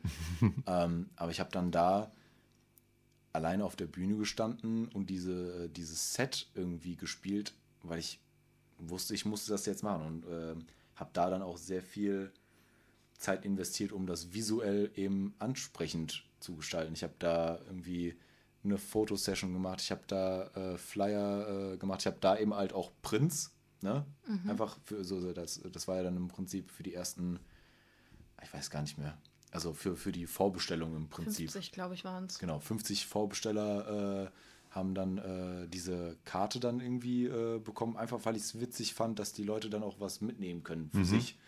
Und da war es mir dann auch wichtig, auch so, so Videosnippets habe ich dann auch für, äh, für Instagram oder auch für Facebook gemacht. Einmal einfach, dass man vor allem bei einem Projekt, wo auch wirklich kein Schwein weiß, worum es eigentlich geht, außer dass die Leute im Zweifelsfall wissen, ah, das ist der Meli und der macht da jetzt äh, sein Musikprojekt.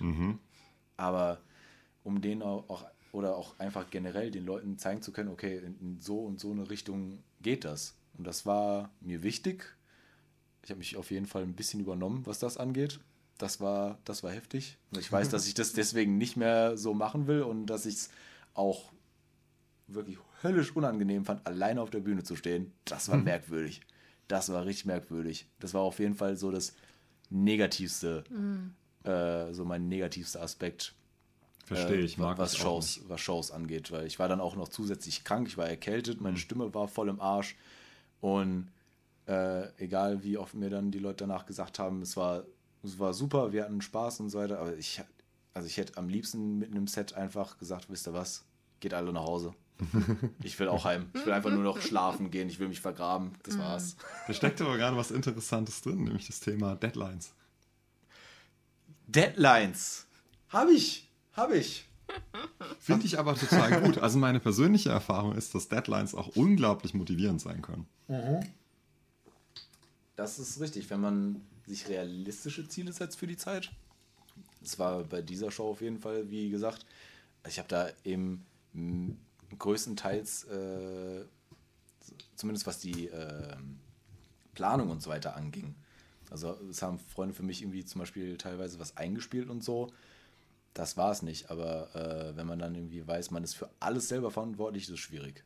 Aber jetzt, jetzt aktuell aber ähm, der Till und ich haben uns dann eben in den Kopf gesetzt, wir wollen zwei Songs am Ende des Monats so ready haben, dass wir damit recorden gehen.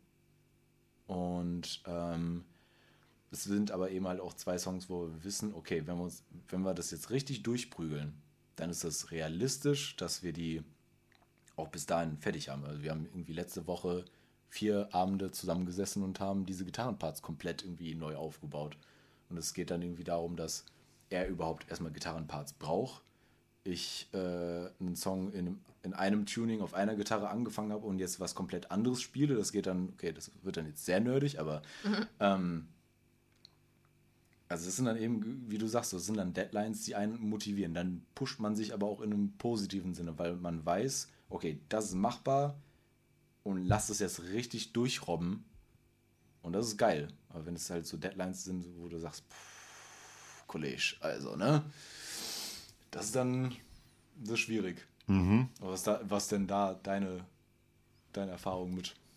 Also ich hatte das vor, oh, das ist auch schon ein ganzes Stück her, äh, 12, 13 Jahren. Kurz nach dem Abi bin ich in eine Band eingestiegen, die eigentlich nur noch einen Sänger gesucht hatten, wo das musikalische Material relativ weit voran war. Und ich habe denen dann halt gesagt, ja, finde ich geil, habe ich Bock drauf. Aber ich habe keinen Bock auf eine Proberaumband. Ich will live spielen. Ich habe gesagt, wenn wir das jetzt hier machen, das ist so ganz großkotzig, dann äh, spielen wir in einem halben Jahr unseren ersten Gig. Die sich erst alle angeguckt und aus den großen, schockierten Augen wurden dann so. Äh, Da kam dann so ein rationaler ähm, Bob der Baumeister, Let's Do It Blick rein. Und dann haben wir nach einem halben Jahr einen Gig gespielt. Im, und da, da, dann kam da ganz, ganz viel Drive rein. Aber das dann nicht nur auf meinem Rücken, sondern das war dann so unser gemeinsamer Anspruch. Das machen wir und das spielen wir und da, das wird dann ganz gut. Das hat in der Situation sehr gut getan, weil aus diesem Proberaum geköchelt, dann auf einmal, also da hatte ich das Gefühl, es dreht sich alles so ein bisschen im Kreis und ist alles schön und gut, aber dann kam da so, ein, so eine Vorwärtsbewegung plötzlich rein. So zu diesem, wir arbeiten jetzt auf ein Ziel hin und wir schrauben da Sachen passend und natürlich auch so für sich selber ähm, Erwartungsmanagement, das können wir bis dort dahin schaffen und das wollen wir. Und den Song, den nehmen wir jetzt noch mit rein. Und der, der ist nur zwei Drittel fertig und den kriegen wir bis dahin auch nicht fertig. Und dann machen wir uns da eine zu große Aus Aufgabe draus. Und dann äh, so, diese Sachen. Was, Ja. was kann man in der Zeit machen? Und ich hatte dann halt ein Zeitfenster definiert. Ja, das ist zum Beispiel jetzt irgendwie auch in der jetzigen Situation, dadurch, dass ich eben die ganzen Jahre davor eben alleine saß. So, ich hatte für mich erstmal keinen Stress. Ähm, ich habe dann auch irgendwie gesagt, so wenn ich es machen will, dann will ich es richtig machen. Dadurch haben sich dann aber zwei Probleme entwickelt. A, ich bin ein super krasser Perfektionist geworden. Und ich habe aber auch gleichzeitig super krasse Selbstzweifel, was das angeht. Also, kenn ich.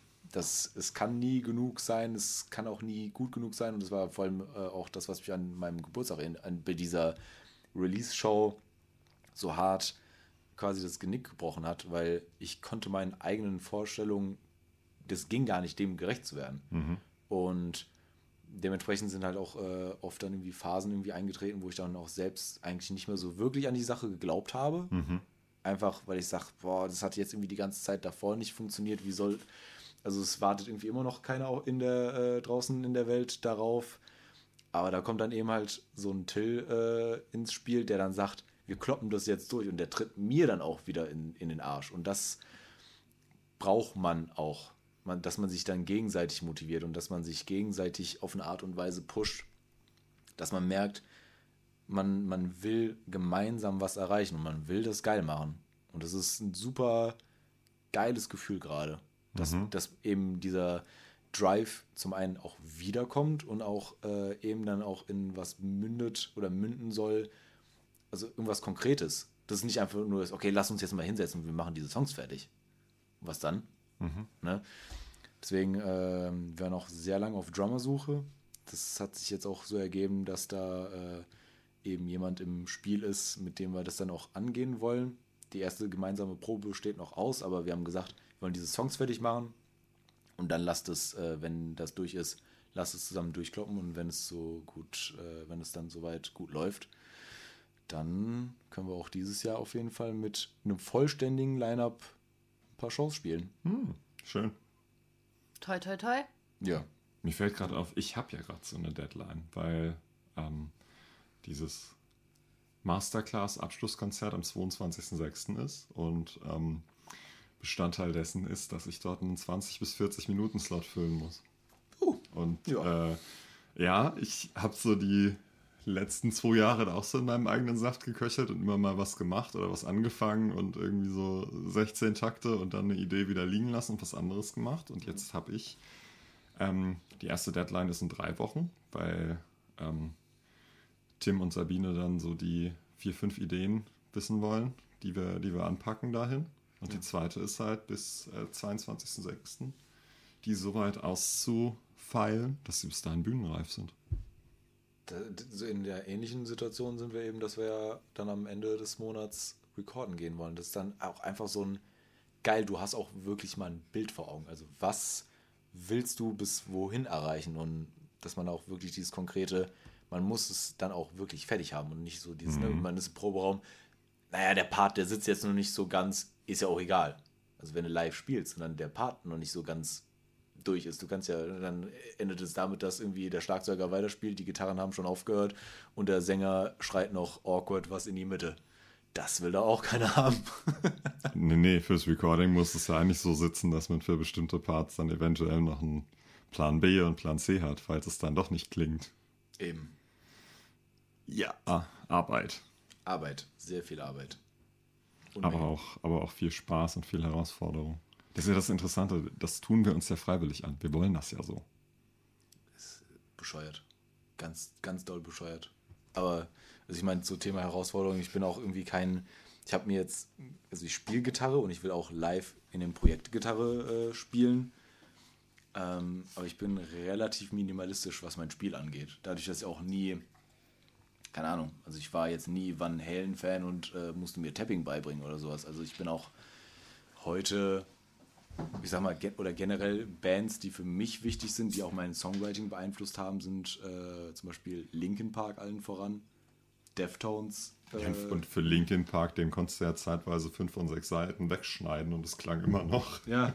Ähm, so spiele ich auch. Ja, aber das ist zum Beispiel irgendwie, worauf ich mich, äh, als ich angefangen habe, so, da war ich auch super, also was heißt minimalistisch, aber sehr simplistisch unterwegs. Mittlerweile versuche ich da natürlich ein bisschen mehr Dynamik reinzubekommen. Aber ein Virtuose bin ich und werde ich in diesem Leben auch nie mehr. Das ist auch gar nicht mein Anspruch. Ich will geile Songs schreiben. Ja. Und äh, da, hat mich, äh, da musste mich der Till auch mal irgendwie dazu zwingen, dass ich einen Part, den ich schon seit zwei Jahren habe, der in meinem Kopf schon so fest ist, dass, ich, dass er mich dann gezwungen hat, eine halbe Stunde lang eine, eine Alternative zu dem Part auch irgendwie, dass ich die durchspiele und dass ich die dann auch hinbekomme. Dann saß ich da eine halbe Stunde lang und der hat mich dann irgendwie da durchgeboxt, bis ich diesen verdammten Part nicht mhm. hinbekommen habe. Und da muss man dann seinen inneren Schweinehund äh, auf jeden Fall durchkriegen. Schwierig, aber man macht's. Ja, auch dann nochmal Dinge, die man schon quasi fix hat, doch nochmal anzupacken, zu verändern. Ja. Ein früherer Arbeitskollege sagte mal zu mir, äh, Kill Your Darlings. Ja. Boah, das ist, das ist auf jeden Fall, das ist krass. Vor allem, wenn man halt eben so lange auf so Ideen sitzt und dann sind die, du hast ja auch einfach schon die ganze Zeit so ein ganz krasses Bild, so, so das soll's werden, so soll es dann am Ende irgendwie aussehen, klingen und was nicht was. Und dann kommt der, da kommt auf einmal einer sagt, das ist nicht geil, würde ich anders machen. Und dann sitzt du da und bist so, Was meinst du? Ja, ich, ich hatte es neulich, da habe ich auf einer ähm, Gitarre, Drum, Bass noch ein Synthi drauf, ge, drauf gespielt und klang alles sehr, sehr mächtig und dann ewig mit Vocals rumprobiert, bis dann irgendjemand sagte, ganz ehrlich, du hast da einen Synthi-Part gemacht, der ist schon so hookig, der gibt da schon so viel Melodie rein, du trittst in Konkurrenz mit dem Part, mach den Synthi-Part einfacher. Und ich war so, aber der ist geil. Und dann festgestellt, ja, entweder bleibt es auch so und dann gibt es halt keine Vocals da drauf, oder der Synthi-Part muss anders. Und ach, das hat schon geschmerzt, aber ja. plötzlich äh, war dann Platz. Plötzlich konnte dann da wieder was passieren. Kennst du die, gell? Ich habe nur gemerkt, wie gerade beide mich angucken.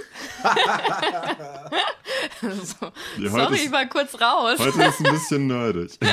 Heute, also das ist noch, ich, ich habe mich auf jeden Fall zurückgehalten, weil sonst würde ich anfangen, wie ich von 6 auf 8 auf 6 und 7 Seiten wieder rumgesprungen bin. Ja, macht ruhig, also. Nee. Also wenn ich da jetzt anfange mit was für Tunings ich äh, meine letzten paar Jahre verbracht habe, dann werde ich selber bescheuert. Was macht Spaß.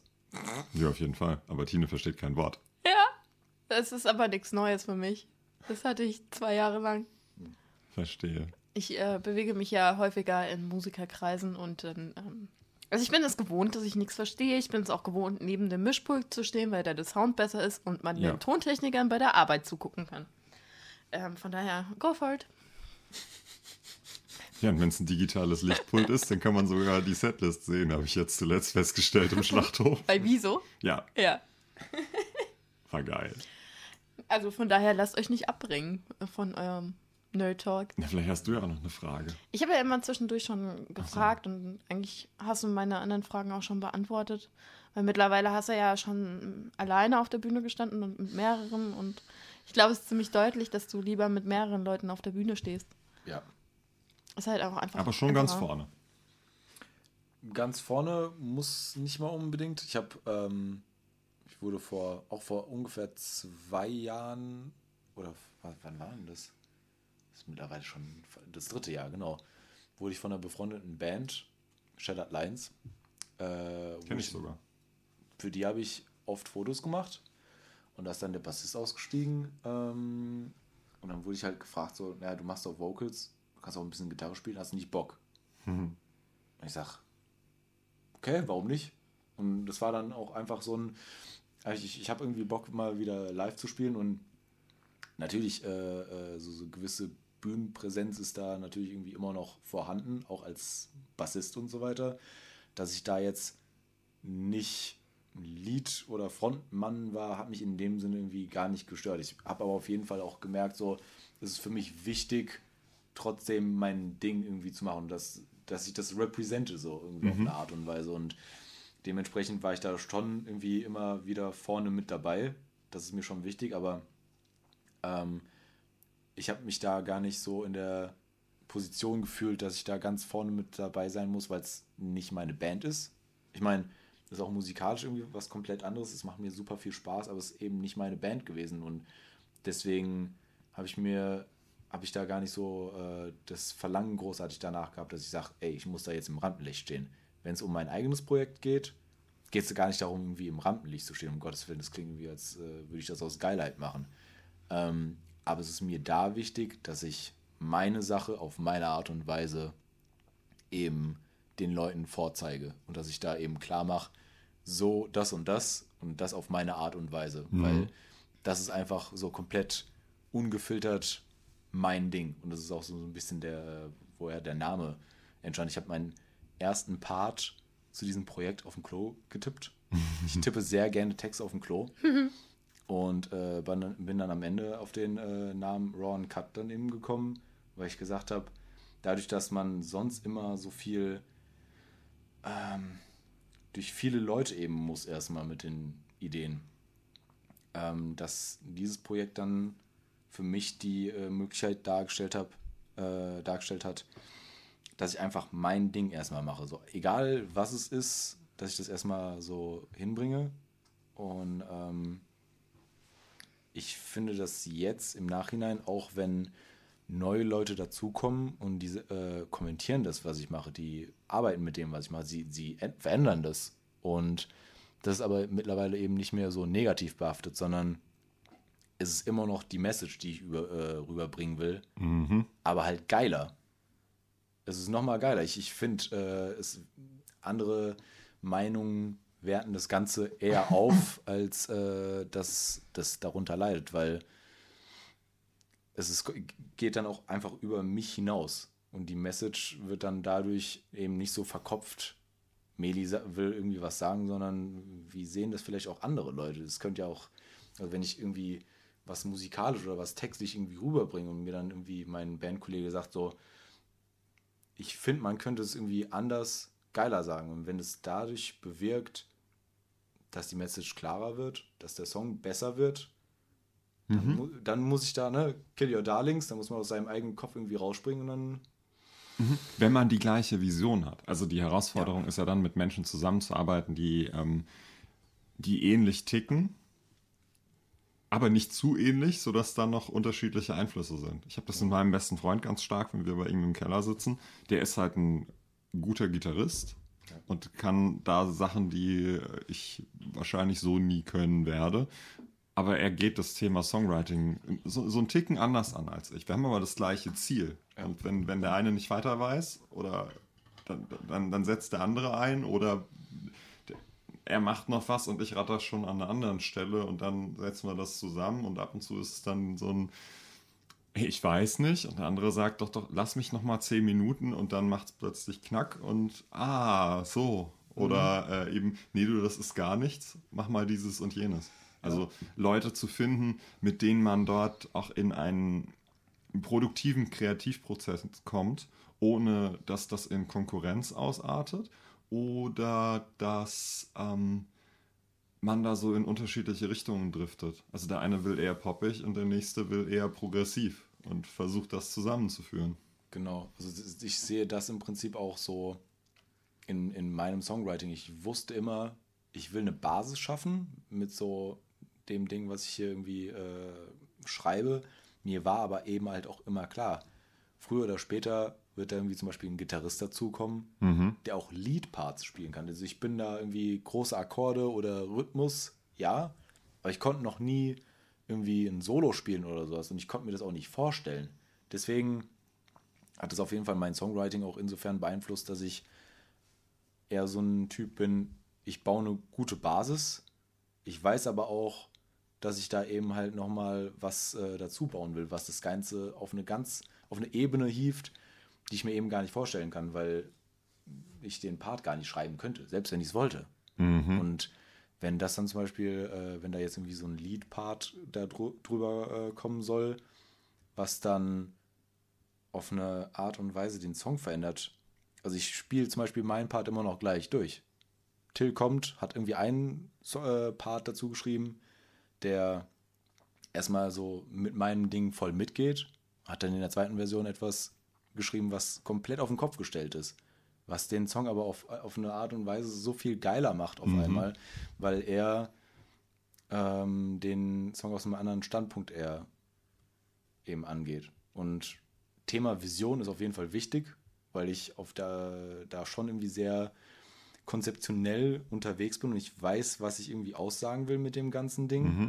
Ich finde es aber eben auch wichtig, dass er also so, so voll auf so einem technischen Ding, da, da, das ist voll so sein Ding und ich bin da gar nicht so hinterher und ich finde zu viel ge, Gefrickel finde ich auch immer ganz schrecklich, aber dadurch hält sich das auch immer die Waage, auch so mit diesen Poppigen, ne? Also es soll, ich will keine Popband machen, ich, es geht mir gar nicht darum, äh, überall auf der Welt auf Platz 1 zu landen, aber ich will trotzdem äh, das, was ich mache, irgendwie zugänglich machen. Weil ich will so viele Leute am, am besten damit, also erreichen auf eine Art und Weise, dass so viele teil, da, da an diesem Projekt dran teilhaben können. Ich will nicht die Leute irgendwie einsammeln und ihr müsst mein Ding haben, aber ich will sagen können, ey, guck mal, ich habe hier was gemacht, guck doch mal, ob dir das irgendwie was Positives bringt.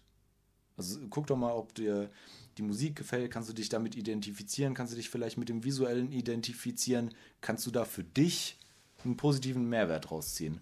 Zwei interessante Sachen hast du gerade gesagt. Das eine ist, dass ich verstanden habe, dass du dann in deinem Songwriting Lücken lässt für jemand anderen, der dort noch was tun kann oder sogar muss, weil da noch was fehlt. Und der andere Punkt ist, ähm, da sind wir hier wieder mit den, mit den Marketern am Tisch eigentlich ganz richtig. Ähm, die Zielgruppe der Musik. Ja. Also, ähm, ich habe den Eindruck, dass es Band gibt, die machen Musik für Musiker. Haken zum Beispiel ist zum Beispiel ist, ist, ist so eine Band. Überhaupt alles, was da so im Math Rock, Prog Rock passiert, das ist Angebermusik für Leute, die das verstehen und die sich das über mehrere Stunden geben können. Ja. Also ganz provokant gesagt. Und das andere Extrem ist Ed Sheeran. Sagen wir mal. Macht auch keine schlechte Musik. Nee, im Gegenteil, ich mag ihn ja sehr gerne. Ich habe ihn auch schon, schon selbst gecovert in verschiedenen Intentionen, von, von Metal bis, ähm, bis, bis sanft mit, ähm, mit Cello. So ist es nicht. Deshalb, ähm, für mich ist Pop kein, kein negatives Attribut, im Gegenteil. Aber das ist ja so die Frage, will ich, ähm, habe ich so eine ganz spitze Zielgruppe? Musik für Musiker, so zum, zum Abnörden, oder habe ich was, wo ich ein eher breites Publikum mit ansprechen will, weil es hier primär um die Emotionen geht, die übertragen wird? Ich denke, ich würde mich da irgendwo in der Mitte äh, einplatzieren. Einfach aus dem Grund, Sensibler Angeber. sensibler Angeber. Nein, um Gottes Willen. ähm, sensibler Angeber nicht, aber ich finde, auf der einen Seite will ich das eben die Musik technisch gut und interessant machen, dass sich eben Leute, die sich mit dem technischen Aspekt auseinandersetzen, das Thema Sounddesign. Ich will, dass die Leute sich den Song zum Beispiel zum 20. Mal anhören und dann immer nochmal was, ne, so eine neue Ebene immer noch hören. So, ah, da passiert was, was ich vorher noch nicht entdeckt habe. Mein Excel-File. Ja, genau. Aber dass zum Beispiel die textliche Aussage oder auch einfach so, dass man sich nicht vor den Kopf gestoßen fühlt, wenn man auch so, so was Komplexes hört. Also es gibt einen Komplex im Sinne von, ach du Scheiße, was passiert hier? Oder einfach so dieses, ah, okay, das bringt was Interessantes in den ganzen Song. Und ähm, ich glaube auch, aber auch, dass ich so diese, diese Inkludi In Inkludition, ist das ein Wort? Inklusion. Inklusion, Inklusion. Von Menschen, aber auch eben auf einer emotionalen Ebene, weil für mich Musik schon immer was super Persönliches und Emotionales war. Also vor allem halt auch in der Zeit, wo ich dann eben selber angefangen habe, Musik zu machen, weil das dann eben einem die Möglichkeit gibt, Sachen zu verarbeiten auf eine Art und Weise, wie man das vorher nicht machen, gemacht hat oder nicht machen würde. Oder auch Sachen, die ich, über die ich vorher gar nicht nachgedacht habe. Also es ist dann, bei mir ist auch sehr viel so, ähm, na, unterbewusst. Also unterbewusst, die dann, äh, die ich durch die Musik erst irgendwie verarbeiten kann, weil ich mich vielleicht so, so bewusst gar nicht damit so auseinandersetzen möchte, auch teilweise. Und ähm, auch so in so persönlichen Problemen, dass mir das dann eben hilft. Und deswegen war es für mich zum Beispiel, also diese Geburtstagsshow war in dem Sinne ein großer Erfolg, weil, also es ist, ist jetzt vielleicht so, so ein bisschen schmalzig, aber ich habe da an einer Stelle eben halt gesagt, es ist einfach super schön eben zu sehen, dass die Leute sich da eben die Mühe gemacht haben, an dem Abend zu kommen. Bei einem Projekt, was mir so sehr am Herzen liegt und dass mir eben Zeit und Aufmerksamkeit geschenkt wird, weil mich dieses Projekt eben halt auch durch super schwierige Zeiten auch irgendwie begleitet hat, wo ne, also so Thema äh, Selbstwert auch irgendwie ist schwierig manchmal. Und ähm, mein Anliegen war es dann, dadurch, dass mir auch auf dem, auf, äh, auf diesem Weg bei diesem Projekt so viele verschiedene Leute immer mal wieder geholfen haben oder gesagt haben, ne, und wie, wie war denn das jetzt? Machst du da irgendwie noch was? Ähm, so dieses kurze, hey, na, alles klar, läuft's? Und ich habe dann eben gesagt, hier, es, ist, es kommt, äh, es sind diese super kleinen Momente, die einem dann echt durch so einen richtig beschissenen Tag helfen. Und deswegen habe ich dann die Leute gebeten, nachher, wenn dieser Song vorbei ist, bevor wir dann alle irgendwie nochmal in die Bar gehen und zusammen nochmal anstoßen, schreibt bitte irgendeinem Menschen, dem ihr das noch, dem ihr das lange nicht mehr gesagt habt, aber wo ihr einfach das Gefühl habt, ich hab den gern. Schreibt dem, hey, schön, dass es dich gibt, schön, also ne, ich hab dich gern. Also dieses kleine Zeichen irgendwie zu senden. Und als ich dann gehört habe, ähm, dass es dann eben auch tatsächlich einige Leute irgendwie getan haben. Das war das Beste an dem ganzen Abend. Also scheiß auf die Musik, scheiß auf die Musik, scheiß darauf, äh, ob sich ähm, der Abend irgendwie gelohnt hat, äh, so von der Art und Weise her. So, so ich, ich musste irgendwie Kosten für die äh, Raummiete aufkommen und dies und jenes. Und das war aber alles völlig irrelevant, als ich dann gehört habe, dass die Leute sich das tatsächlich zu Herzen genommen haben. Und also nicht Weltherrschaft und nicht Millionen verdienen, sondern die Welt verbessern.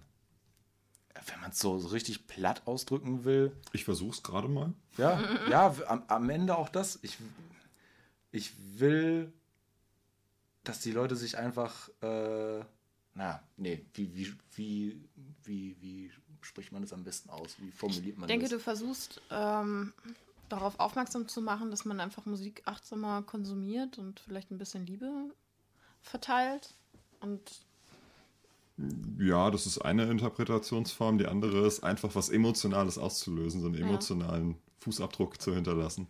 Ja, also, dass man sich gegen, dass man gegenseitig, äh, auf sich gegenseitig achtet und dass man so, ja, hm, man sollte auf sich gegenseitig achten, ja, aber dass man diese Wertschätzung auch zeigt. Mhm. Dass es eben vor allem eben halt irgendwie so in so Debatten, ich meine, das ist ja jetzt in den letzten Jahren auch immer mal wieder, äh, immer wieder präsenter äh, geworden, von wegen hier Mental Health und hast du nicht gesehen. Mhm. Und es ist eben eine sehr wichtige Sache. Und wie gesagt, so, so Musik hat mir halt durch echt elendige Zeiten geholfen. Ne? E egal, ob wenn man dann auch in so Zeiten dann nicht den Mut hat, äh, mit jemandem darüber zu reden oder was auch immer dann da irgendwie der Umstand sein soll. Aber mhm. Wenn dann eben so eine kleine SMS kommt, so von wegen, ey, na, Digi, alles klar, hoffe, irgendwie äh, geht noch alles gut, dass so ein kleines Zeichen der Menschlichkeit. Ne? Mhm. Also das ist so richtige krasse Phrasendrescherei gerade, aber so, so kleine Zeichen äh, der Menschlichkeit und äh, des, äh, dieser Aufmerksamkeit, dass man sagt, ey, gut, dass du da bist. Mhm.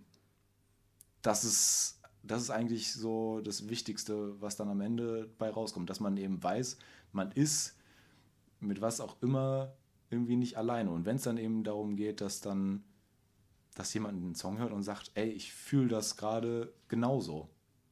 Und dann ist mir auch egal, ob da irgendwie auf Genius meine Interpretation da drauf steht. Das will ich gar nicht, das will ich gar nicht. Wenn du diesen Song für dich entdeckt hast und du sagst, der klingt einfach nur geil, ist das cool. Mhm. Wenn du den am Ende genauso interpretierst, wie ich das tue, ist es auch geil. Wenn du aber sagst, ich sehe darin irgendwie eine ganz andere äh, ähm, Aussage, ist das für mich immer noch genauso gut.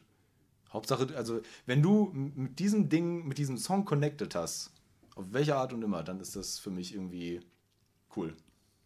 Das hängt ja auch mit den mit der Lebenssituation, oh, das klingt so groß, ähm, mit der Phase zusammen, wann man Musik entdeckt, was man da drumrum sich für Erinnerungen aufbaut. Also wenn ich jetzt Goldfinger, Blink 182, die frühen Limp Bizkit oder Linkin Park äh, auspacke. Wenn ich da nur drüber nachdenke, dann habe ich Szenen so aus der Zeit, als das erschienen ist und mhm. ähm, was da gerade so meine, meine, mein Leben bestimmt hat. Die Sachen, über die ich mir Gedanken gemacht habe, die Dinge, die ich da sehr als sehr wichtig und oder als sehr kompliziert empfunden habe. Alles das baut sich ja nochmal drumrum mhm. und, und ist weit mehr als das, was ein Künstler überhaupt ähm, hätte ansprechen wollen können. Ja.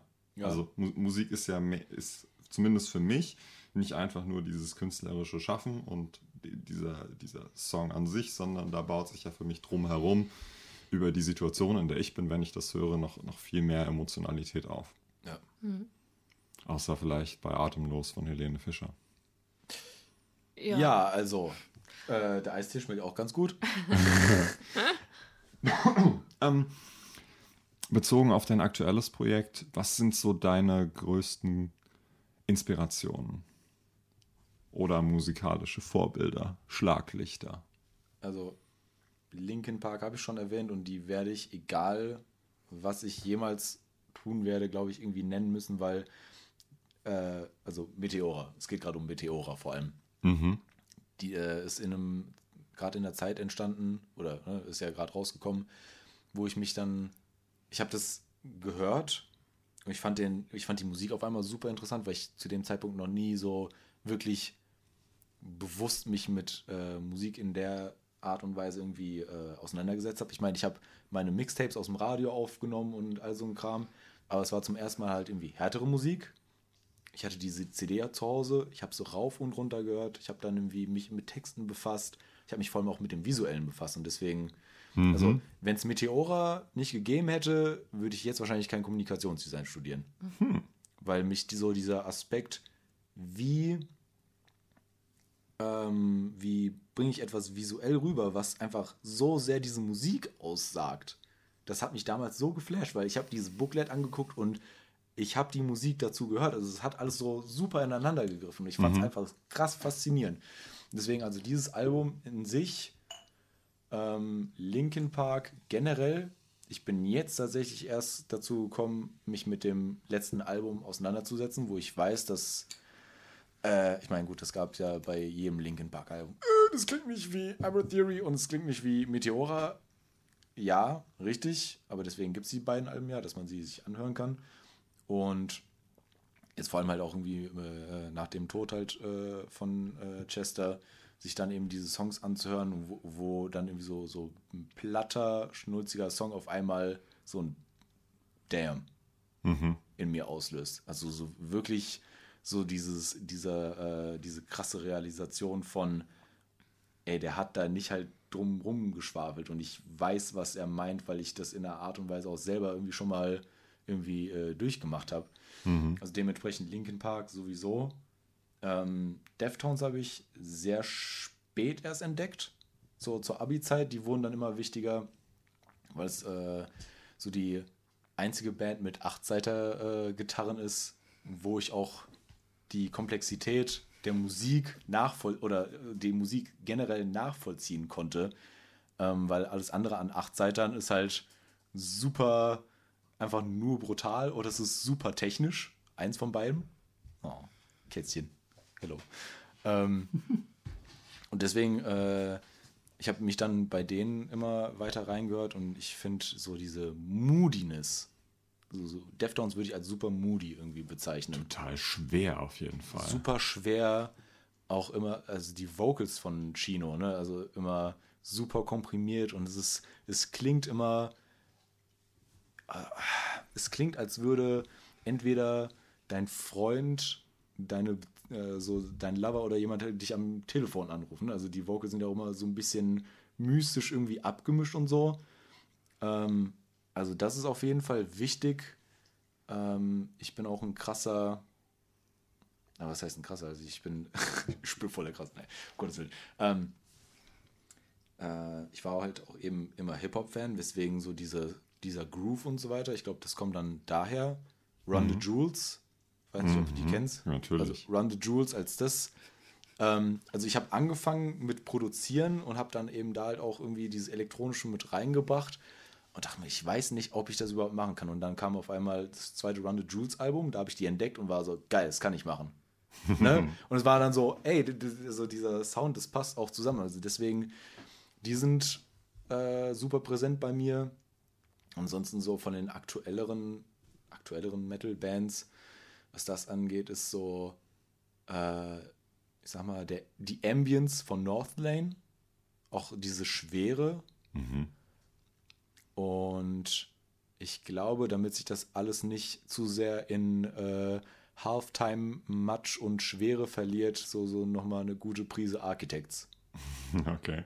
Ähm, die ja gerade Deftones gecovert haben. Die auch gerade Deftones gecovert haben, die ja auch eigentlich hätten äh, im Vorprogramm spielen sollen, als dann Bataclan irgendwie, glaube ich, war mhm. das ja damals, ne, ja. als das losgegangen ist.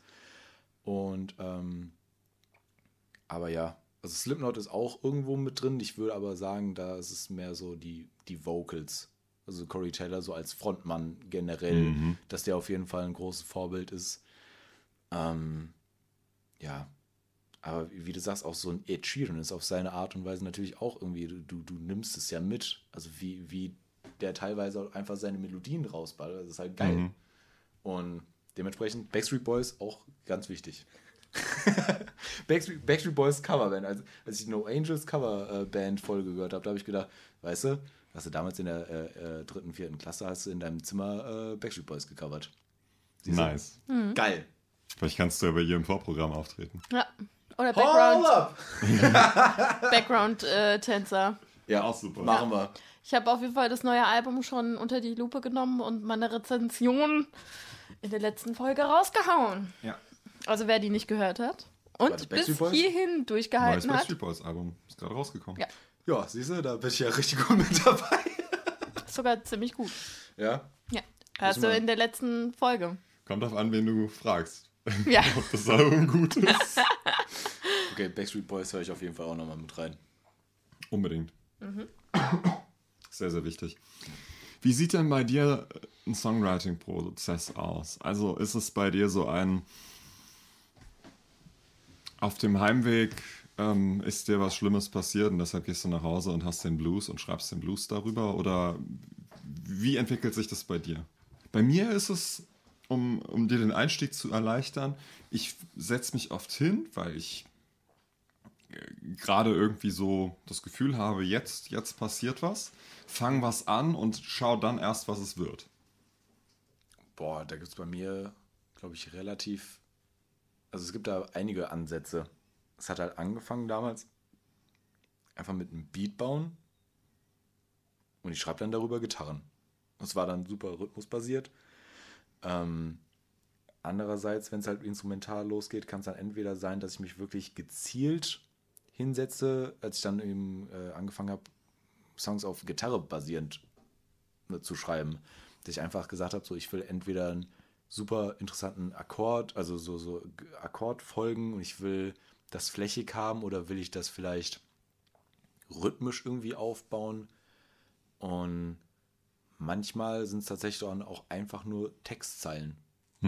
Und dann fällt mir, also vor allem in meiner alten Band war das eben halt der Fall, dass ich dann irgendwie gemerkt habe, okay, das ist gerade irgendwie eine Zeile, so, so eine gewisse Catchphrase, äh, wo ich dann einen ganzen Song drum bauen kann.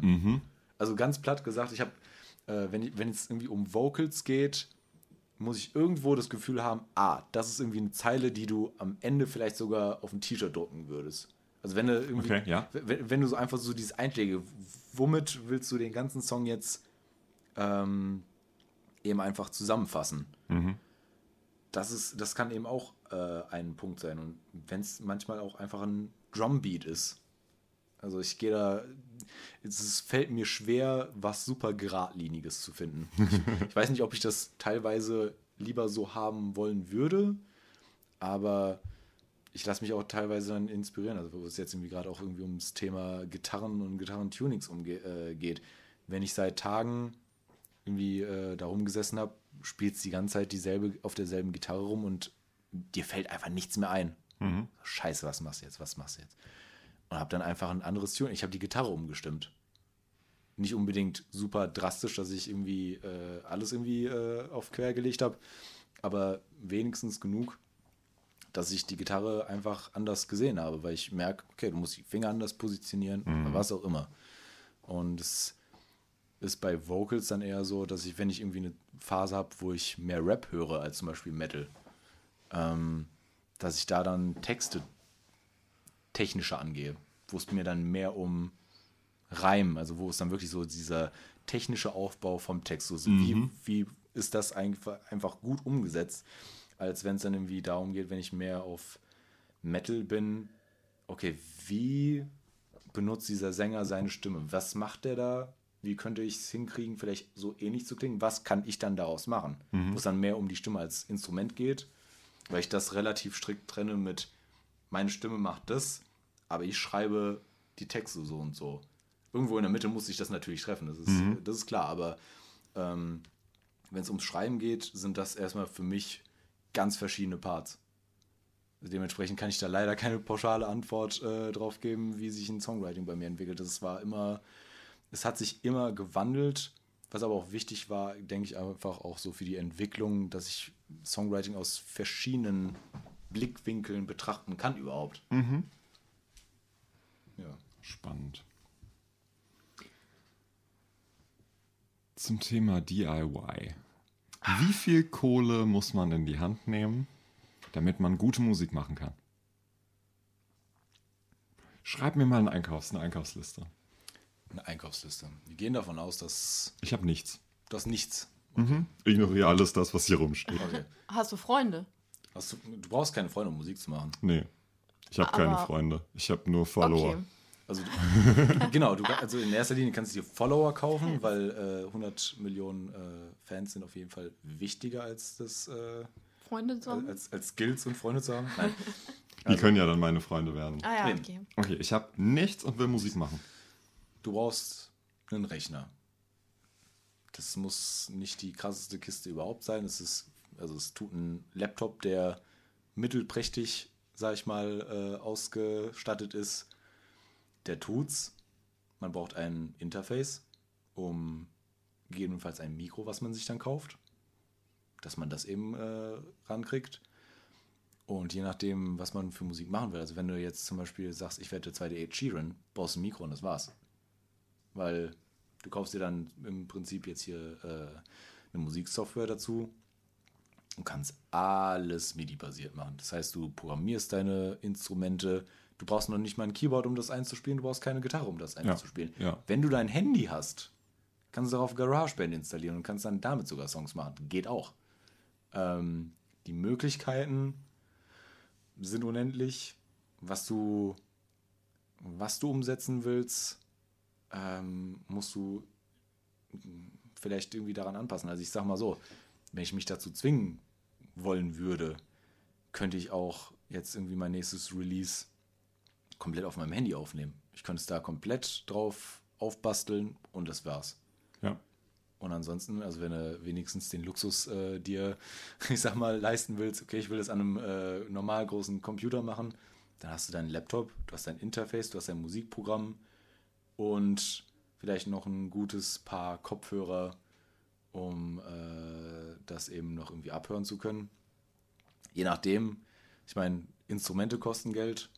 Äh, du kannst deine Gitarre, du brauchst keinen Gitarrenamp, weil du das in Logic machen kannst. Du müsstest aber im Zweifelsfall die Songs abmischen lassen und mastern lassen, wenn du das machst. Aber das ist halt schon irre. Dann hast du zwischen, sagen wir mal, 1000 und 3000 Euro ausgegeben, je nachdem, was es dann sein soll. Hm. Und hast ein funktionierendes Homestudio. Also die Einstiegshürden, die es irgendwie vor 20 Jahren gegeben hat, oder vor 30 Jahren, die gibt es ja so gar nicht mehr. Du hast auch in dem Sinne auch keine, ah, was heißt keine laufenden Kosten? Das, das wäre so ein bisschen gelogen, aber du musst dir keine Tape-Maschine kaufen, wo ein neues Tape jedes Mal neu eingelegt wird. Du Oder du hast diesen Verschleiß nicht, dass du sagst, Genau. okay, auf dem, also ich habe jetzt das eine Tape und wenn das voll ist, dann ist voll. Ich habe hier nur x Versuche. Oder ich Mhm. habe, weil, weil die, das, die, Bandmaschine hier nur vier Spuren äh, hat, ich muss es in vier Spuren hinkriegen. Wenn ich in Logic ähm, das in 32 Spuren machen will, kann ich das machen und da bin ich nicht mehr Hardware beschränkt, weil ich die Spuren einfrieren kann. Und jetzt sind wir schon wieder total nerdig. Jetzt sind wir nerdig. Jetzt sind wir definitiv nerdig. Also, die Einstiegshürde ist, wie du sagst, super niedrig. Du kannst mit einfach nur deinem Handy im Zweifelsfall, ohne irgendwelches anderes Equipment, kannst einfach nur mit deinem Handy einen Song machen und den ins, in, äh, ins Internet stellen. Wenn du sagst, das wird deiner Sache gerecht, kannst du das so machen. Wenn du aber sagst, hm, ich will da ein bisschen mehr Aufwand betreiben, dann kannst du das auch tun. Aber ich denke, das ist einfach also so, ein, so ein Handy, dieses äh, also Smartphone. Ich sag, wollte gerade sagen, diese Smartphones. Jetzt klinge ich, als wäre ich 85 Jahre alt. Ach du Scheiße.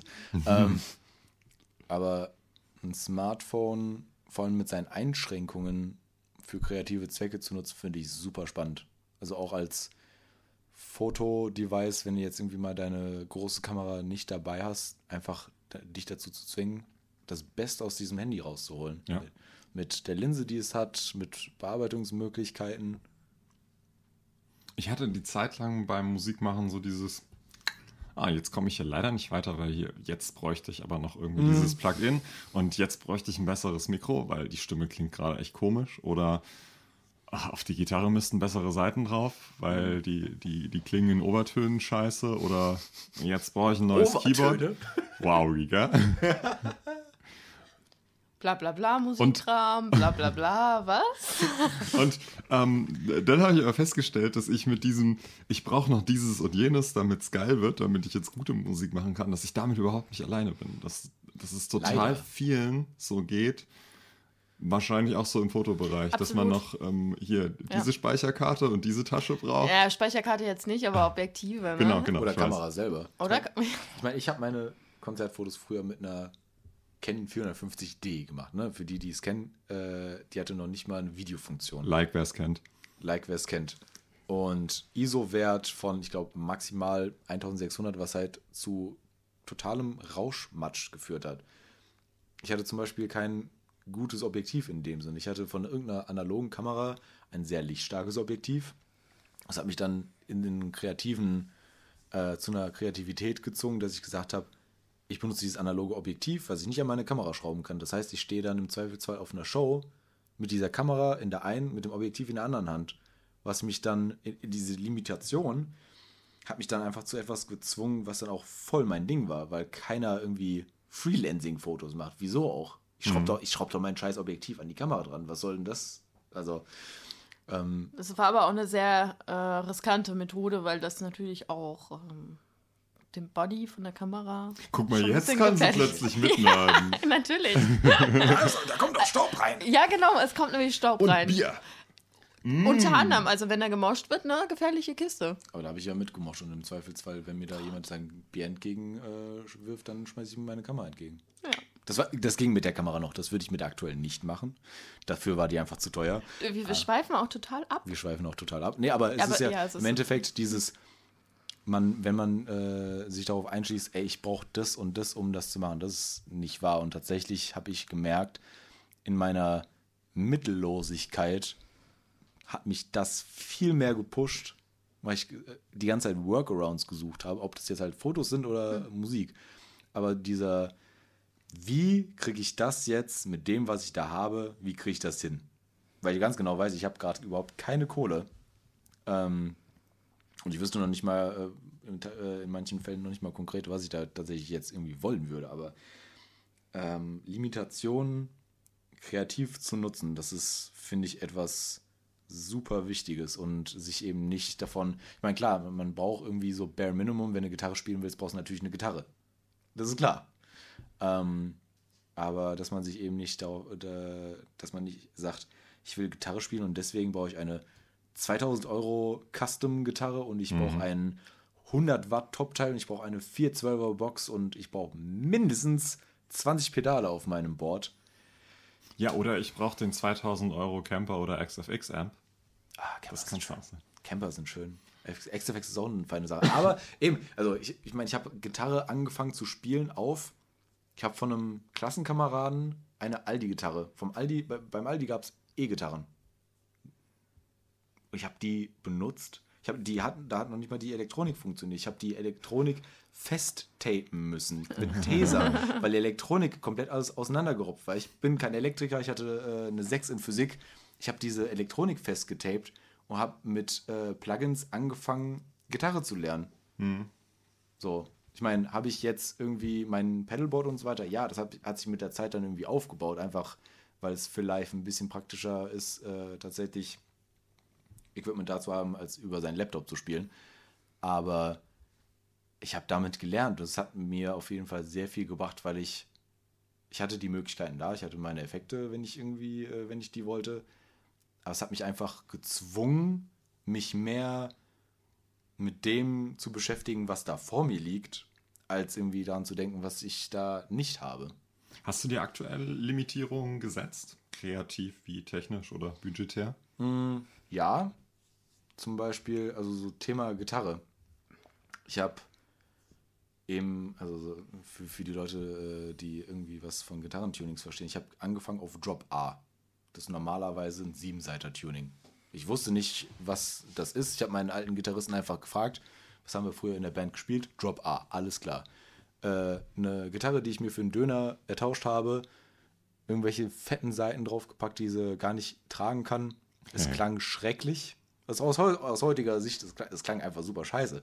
Aber ich habe damit angefangen. Ich bin dann über Achtseiter-Gitarren ähm, jetzt wieder an einen Punkt gelangt, weil ich, also auch zum Thema, äh, quasi im Thema Songwriting, ähm, die großen brachialen Parts sind da, aber ich habe dann auch gemerkt, ich will da gar nicht so krass konkurrieren, weil böser, härter und so weiter kann jemand immer besser. Das ist, oder noch krasser technisch und so.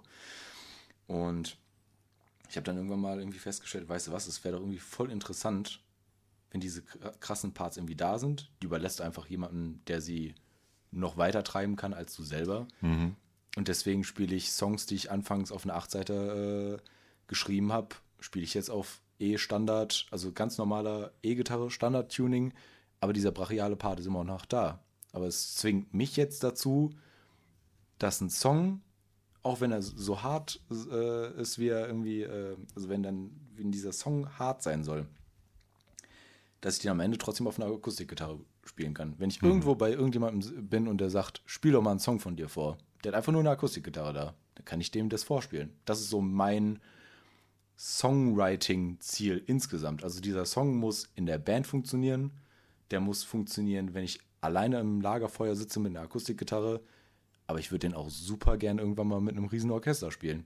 Also das ist in, in allen Extremen und in jeder Ausführung, dass dieser Song im Kern trotzdem was hat. Und deswegen habe ich mich dann irgendwann mal dazu gezwungen, eine ganz normale Gitarre in die Hand zu nehmen, die, wo man eben keinem erklären muss, boah, weißt du was, ich da, ich habe da 80er drei, äh, Seiten drauf, 80 auf 13 und gib ihm und ich habe das und das. Nein, der Song funktioniert einfach mit einer stinknormalen Gitarre. Und das war dann irgendwo diese Limitation, die ich mir gesetzt habe. Und das finde ich auch gerade super spannend. Ich muss gerade lachen, weil ich gestern auf eine 6 Seite 80 auf 11 Seiten gezogen habe und Tim mir erstmal erzählt hat, dass ich irre bin. Steht drüben. Der Tim? Ja. Grüße an Vom, Tim. vom Ich, Papierflieger. ich hatte noch vor äh, zwei Wochen hatte ich auf meiner Tele 85er. Nice. Und jetzt habe ich da wieder, ich habe keine Ahnung, was sind 56? Ja, so zwischen Paar 40 und Paar 50. Ich habe keine. Ahnung, was normale Se Seitenstärken sind. Ich habe die ganzen letzten zwei, drei Jahre damit verbracht, abstrus dicke Seiten draufzuziehen. Ich hatte Bassseiten auf meiner 8-Seite. Ah, Ah. Also die Limitierung, die ich mir gerade gesetzt habe, ist, ähm, was, was die Software angeht, alles mit Logic. Und außer dem der, der Podfarm keine weiteren VSTs, um einfach sicherzustellen, dass ich theoretisch dieses ganze Projekt ähm, jemand anderem auch geben kann. Und der braucht dann nicht ganz viele Plugins, sondern das funktioniert damit. Und dass ich aufhöre, nach immer noch weiteren Plugins zu suchen, die noch dieses und jenes machen. Ähm, dass ich da gesagt habe, alles, was ich mache, muss mit den Logic Bordmitteln gehen.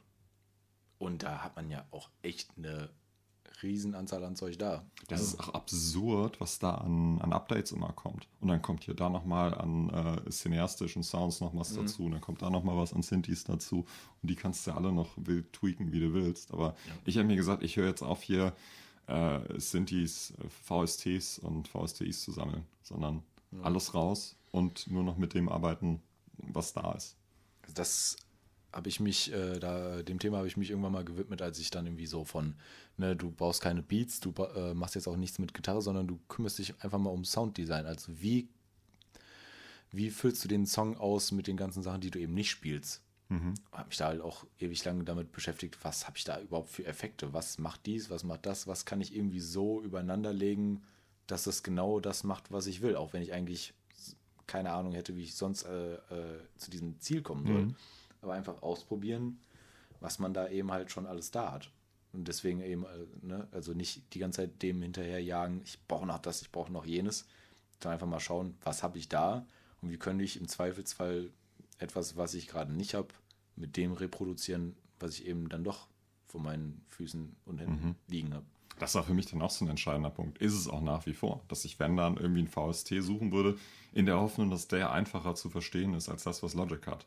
So, ich- will dieses und jenes und es soll jetzt fett klingen oder es soll breit klingen oder was auch immer. Ähm, und ich krieg's mit den Bordmitteln nicht hin, auch wenn ich mir ziemlich sicher bin, dass es irgendwie geht. Und dann entweder stürze ich mich dann jetzt in äh, YouTube oder in irgendwelche äh, Reddit-Boards, um, um nachzulesen, wie kriege ich diesen Sound jetzt, Sound jetzt hier hin oder ähm, ich lasse es halt. Richtig.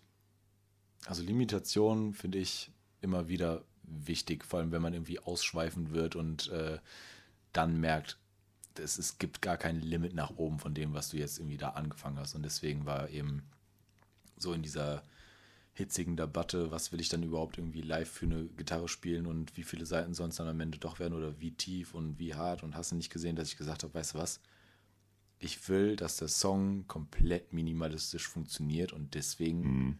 nimmst du jetzt einfach diese stinknormale Gitarre in die Hand und du spielst in deiner in einer, Band, wo eben sieben und acht Seiter eigentlich drin vorkommen, spielst einfach deine normalen sechs Seiter und schaust. Ich habe dann auch gemerkt, dadurch äh, ist dann auch völlig unterbunden, dass dann irgendwie alle drei Gitarren dasselbe, oder Gitarre und Bass, ne? Dass dann irgendwie alle dasselbe spielen und dass es dann irgendwie so ein, vor allem wie es im Metal aktuell ist, ne? Alle schrubben drauf los und es ist einfach nur. Ich kann das gar nicht. So tief komme ich gar nicht. Also es klingt auch nach nichts, wenn ich denselben Rhythmus dann spiele, weil es dann so, so, so ein bisschen so Chipmunk-Gitarre. Und deswegen muss ich mich darum kümmern, dass ich mit Akkorden das fülle, was der Rhythmus gerade eben vernachlässigt. Mhm. Ich bringe dann auf einmal eine, eine, Flächigkeit rein oder selbst wenn beide Gitarren einfach für einen Refrain dann irgendwie äh, Akkorde spielen, ich habe da irgendwie mein eigenes Frequenzspektrum. So, ich spiele halt eben noch äh, die hohen Sachen und die tiefen Sachen überlasse ich dem Bass und der anderen Gitarre. Mhm. Und da sind, dadurch wird der Sound auch auf einmal viel breiter, als wenn alle drauf losknüppeln. Was auch Spaß macht. Gar keine Frage. Also wie gesagt, ich höre sehr gerne Slipknot und ich äh, habe da auch gerne irgendwie die Rieseneskapaden, wo es einfach nur auf die Schnauze geht. Ich liebe das. Aber ich habe gemerkt, dass für dieses, diese emotionale äh, Bandbreite, die ich da aufbauen will in meiner Musik, funktioniert das äh, mit den Mitteln, die ich mir da jetzt irgendwie hingestellt habe, sehr, sehr gut. Mhm. Und zwingt mich dazu, mich mehr mit einem Song auseinanderzusetzen, als nur, okay, weißt du was, wir knüppeln jetzt los und das war der Song. Wie kriege ich da jetzt eine Vielschichtigkeit rein? Schwierig. Aber ich muss mich dann äh, damit auseinandersetzen, was ich spiele, weil ich gar nicht denselben Part äh, wie die andere Gitarre eben übernehmen kann. Mhm. Aber das sind so Evolutionsstufen von ich mache sehr, sehr laute Musik zu, ich mache sehr, sehr harte Musik zu. Mhm. Meine Fresse, das will doch keiner hören. oh ja. Oder, das will ich ja selber nicht hören. Zu, ähm, und, und jetzt schaffe ich hier mal eine Komposition, die man, die man anderen Leuten auch echt zumuten kann. Ja. Ähm, egal in welchem Genre. Richtig. Denn natürlich kann man überall auch so einen fetten, also selbst wenn es Hip-Hop ist, da überall so einen fetten Inception-Bass drunter packen. Nur. Geil. Ja, yeah, nur irgendwann hast du einen, ähm, das, das Trommelfell und ähm, das Gebiss rausgewobbelt und dann ist, ist halt nicht mehr schön. So ja, auch an diesen jetzt, Punkt zu kommen. Wohin jetzt? Also deswegen, also mir war eben von Anfang an klar, es gibt immer eine Band, die härter ist als ich. Es gibt eine Band, die krasser, böser ist. Also ich, ich meine, es gibt ja nicht umsonst irgendwie Deathcore und Grind und Gore und Hasse nicht gesehen. Also so an Cannibal Corpse komme ich da nicht ran. Ich komme auch äh, an keinen Eddie Van Halen dran. Und es gibt immer Leute, die beherrschen ihre Instrumente besser als ich. Das sowieso. Deswegen, also weil ich eben genau um diesen Umstand weiß, will ich dann eher äh, konkurrieren im Sinne von, wie nachhaltig ist dieser Song, also wie aktuell, also will sich dieser, äh, will sich diesen Song in zehn Jahren noch jemand anhören? Will ich ihn selber noch hören? Will ich ihn selber noch hören? Also es gibt Sachen, die ich ne, von, von ganz früher, wo ich heute sage, so, pff, da merkst du halt, wann es entstanden ist. Ja. Und das finde ich auch in der aktuellen Metal-Szene schlimm. Mhm. Also Thema Gent und Achtseiter-Gitarren. Ich mag das, es, es macht Spaß und hast nicht gesehen, aber es ist halt eben eine Modeerscheinung irgendwo und ich weiß ganz genau, wenn ich damit jetzt mitgehe, verfällt mein Song in zwei, drei Jahren. Mhm. Und dann will ich den später auch selber nicht mehr spielen, weil es gibt halt super viele Bands, die, also wenn es Bands gibt, die seit fünf, sechs, sieben Jahren oder seit zehn Jahren unterwegs sind und die dann ne, von Post-Punk und wir haben Melodic Hardcore gemacht und dann haben wir Metalcore gemacht und jetzt machen wir Gent. Und die dann, wenn, wenn am, am besten noch in einem Set aus allen Episoden was mitspielen. Du denkst dir doch, also das, das kann irgendwie nur ein Witz sein. Es kommt halt drauf an, ob man äh, dem Trend hinterherläuft oder dem Trend vorne wegläuft. Ich finde das jetzt bei Bring Me the Horizon, ich bin momentan absoluter Fanboy. Aber es ist super interessant. Man was merkt's kaum. Es ist super interessant, was da passiert. Von irgendwie hier die, ähm, äh, von, von irgendwie Diamonds Aren't Forever über Chelsea Smile bis äh, Sempiternal, dann Ja. Throne und jetzt solche, solche Sachen wie, wie, wie Mantra. Es ist ja nicht so, dass, dass sie einem Sound hinterhergelaufen sind, sondern dass sie immer einen Sound definiert haben, der Ja. immer wieder andere vor den Kopf stößt. Das ist doch nicht mehr Metal. Nee, soll es nicht sein. Linkin Park in einer gewissen Art und Weise auch. Ähm, g- Gerade die Meteora, deshalb musste ich da so grinsen, weil das eine für Metal, für New Metal eine unglaublich ausproduzierte Scheibe war. Eine Scheibe, die auch unglaublich poppig war, in, der, in der Art und Weise, wie dort Songwriting funktioniert hat.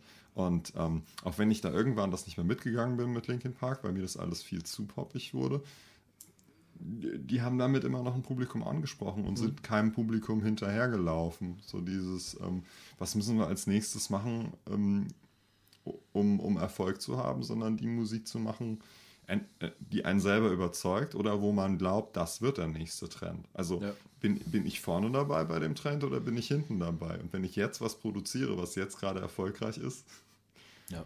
wird das wahrscheinlich nicht mehr ziehen. Also ich, ich denke, das macht halt einen Unterschied, wenn du merkst, okay, diese Entwicklung vollzieht sich über einen Zeitraum. Also keine Ahnung, ja, irgendwie äh, Bring Me the Horizon jetzt ganz konkret. Das hat ja dann mit, wie hieß es, The Hell oder There's a Hell, I've seen it. There's ja? hell in me, I've believe it oder I've seen it, irgendwie Ja, sowas. irgendwie ja. sowas, oder wo es ja da schon so von diesem Deathcore-Ding so ein bisschen dieses Post-Hardcore-Rigkeit, ne, das ist so ein bisschen mitkommen. Ich habe die nie wirklich aktiv äh, verfolgt. Ich habe es nur mal so am Rande mitbekommen, aber dann macht es schon fast Sinn, ne? Du bist dann auf einmal ein Gitarristen los und hast dann irgendwie einen äh, Keyboarder dabei. Dann hat sich diese Entwicklung am Ende dann auch, dann hat es auch mehr Sinn gemacht. Also ich habe das am Anfang auch nicht so ganz verstanden und dachte so, pff, was machen die Jungs jetzt? Aber wenn ich mich damit befasse, denke ich, ja, warum eigentlich nicht? Ja, aber das Interessante ist, sie haben für live jetzt wieder einen zweiten Gitarristen. Und trotz dieses sehr poppigen Albums, die spielen Medley an den alten Death, von den alten harten Sachen. Auch Und geil. es kommt super an. Also Ja. sie haben das im, im Programm, die sind ja jetzt, nachdem die Europatour rum ist, in den USA und, und auf Reddit sind die immer begeistert. Da spricht sich rum von Stadt zu Stadt. Wenn ihr lang genug, laut genug äh, Textzeilen von, von äh, Diamonds Aren't Forever brüllt, dann spielen sie das Medley und anscheinend bedankt sich Olli Sykes immer. Oh, ihr wollt es wirklich hören? Geil. Ja. Also sogar das kann zusammen funktionieren. Also die haben jetzt nicht den Bruch, dass sie nur noch das Pop-Publikum haben, sondern ähm, ein Publikum, was anscheinend sowohl Amo feiert, als auch sagt, und den alten Scheiß will ich auch nochmal haben. ja. Das ist natürlich ideal. Das finde ich dann aber auch eben sehr viel schwieriger bei Bands. Also wenn du jetzt, äh, wenn wir jetzt einfach mal beim Nu Metal bleiben, du hast irgendwie eine Band wie Linkin Park, die sich krass gewandelt hat, aber ich, wie ich finde, immer sehr stringent, weil dieses Poppige eben halt immer drin war. Ja. Oder diese Vielschichtigkeit. Dann hast du eine Band wie zum Beispiel Deftones, die ihren Sound gewandelt hat, aber immer noch, das ist immer Deftones irgendwie gewesen, finde ich. Ne, das ist auch irgendwie, die sind auch immer noch äh, hart geblieben und es ist auch irgendwie nicht so, dass du sagst, boah, bei der letzten Deftones habe ich überhaupt gar keine Gitarren gehört, wie es bei manchen anderen Bands irgendwie so der Fall ist.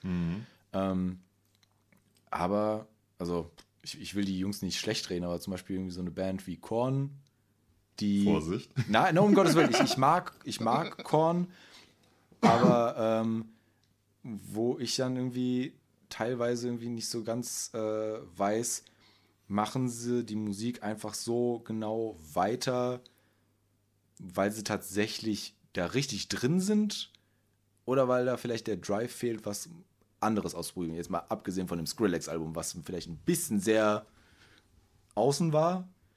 Ähm, aber also, dass man eben so bemerkt, dass man einer Band auch das, was sie machen, auch abkauft. Egal, ob das, ey, die machen jetzt volles Pop-Album oder die machen immer noch dieselbe äh, Platte wie vorher. Also bei ACDC weiß man, Das Steht wird ACDC drauf, ist ACDC drin. ist ACDC drin und das wissen sie ganz genau auch selber. Nein, das ist keine veränderte Rezeptur, das ist immer noch wie Magie. Ja, wir, wir spielen immer noch dieselbe, ich spiele immer noch dieselbe Gitarre, ich spiele immer noch äh, dasselbe drin und ich weiß ganz genau, wie ich meinen Riff aufbaue. Ja, keine Überraschung, funktioniert aber. Korn ist in, insofern interessant, ähm,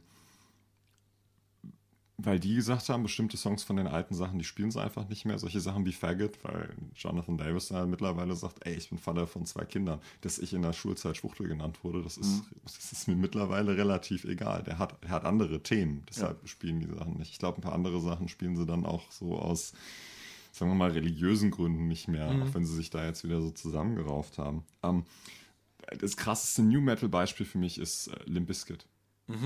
Da hat überhaupt keine Weiterentwicklung stattgefunden.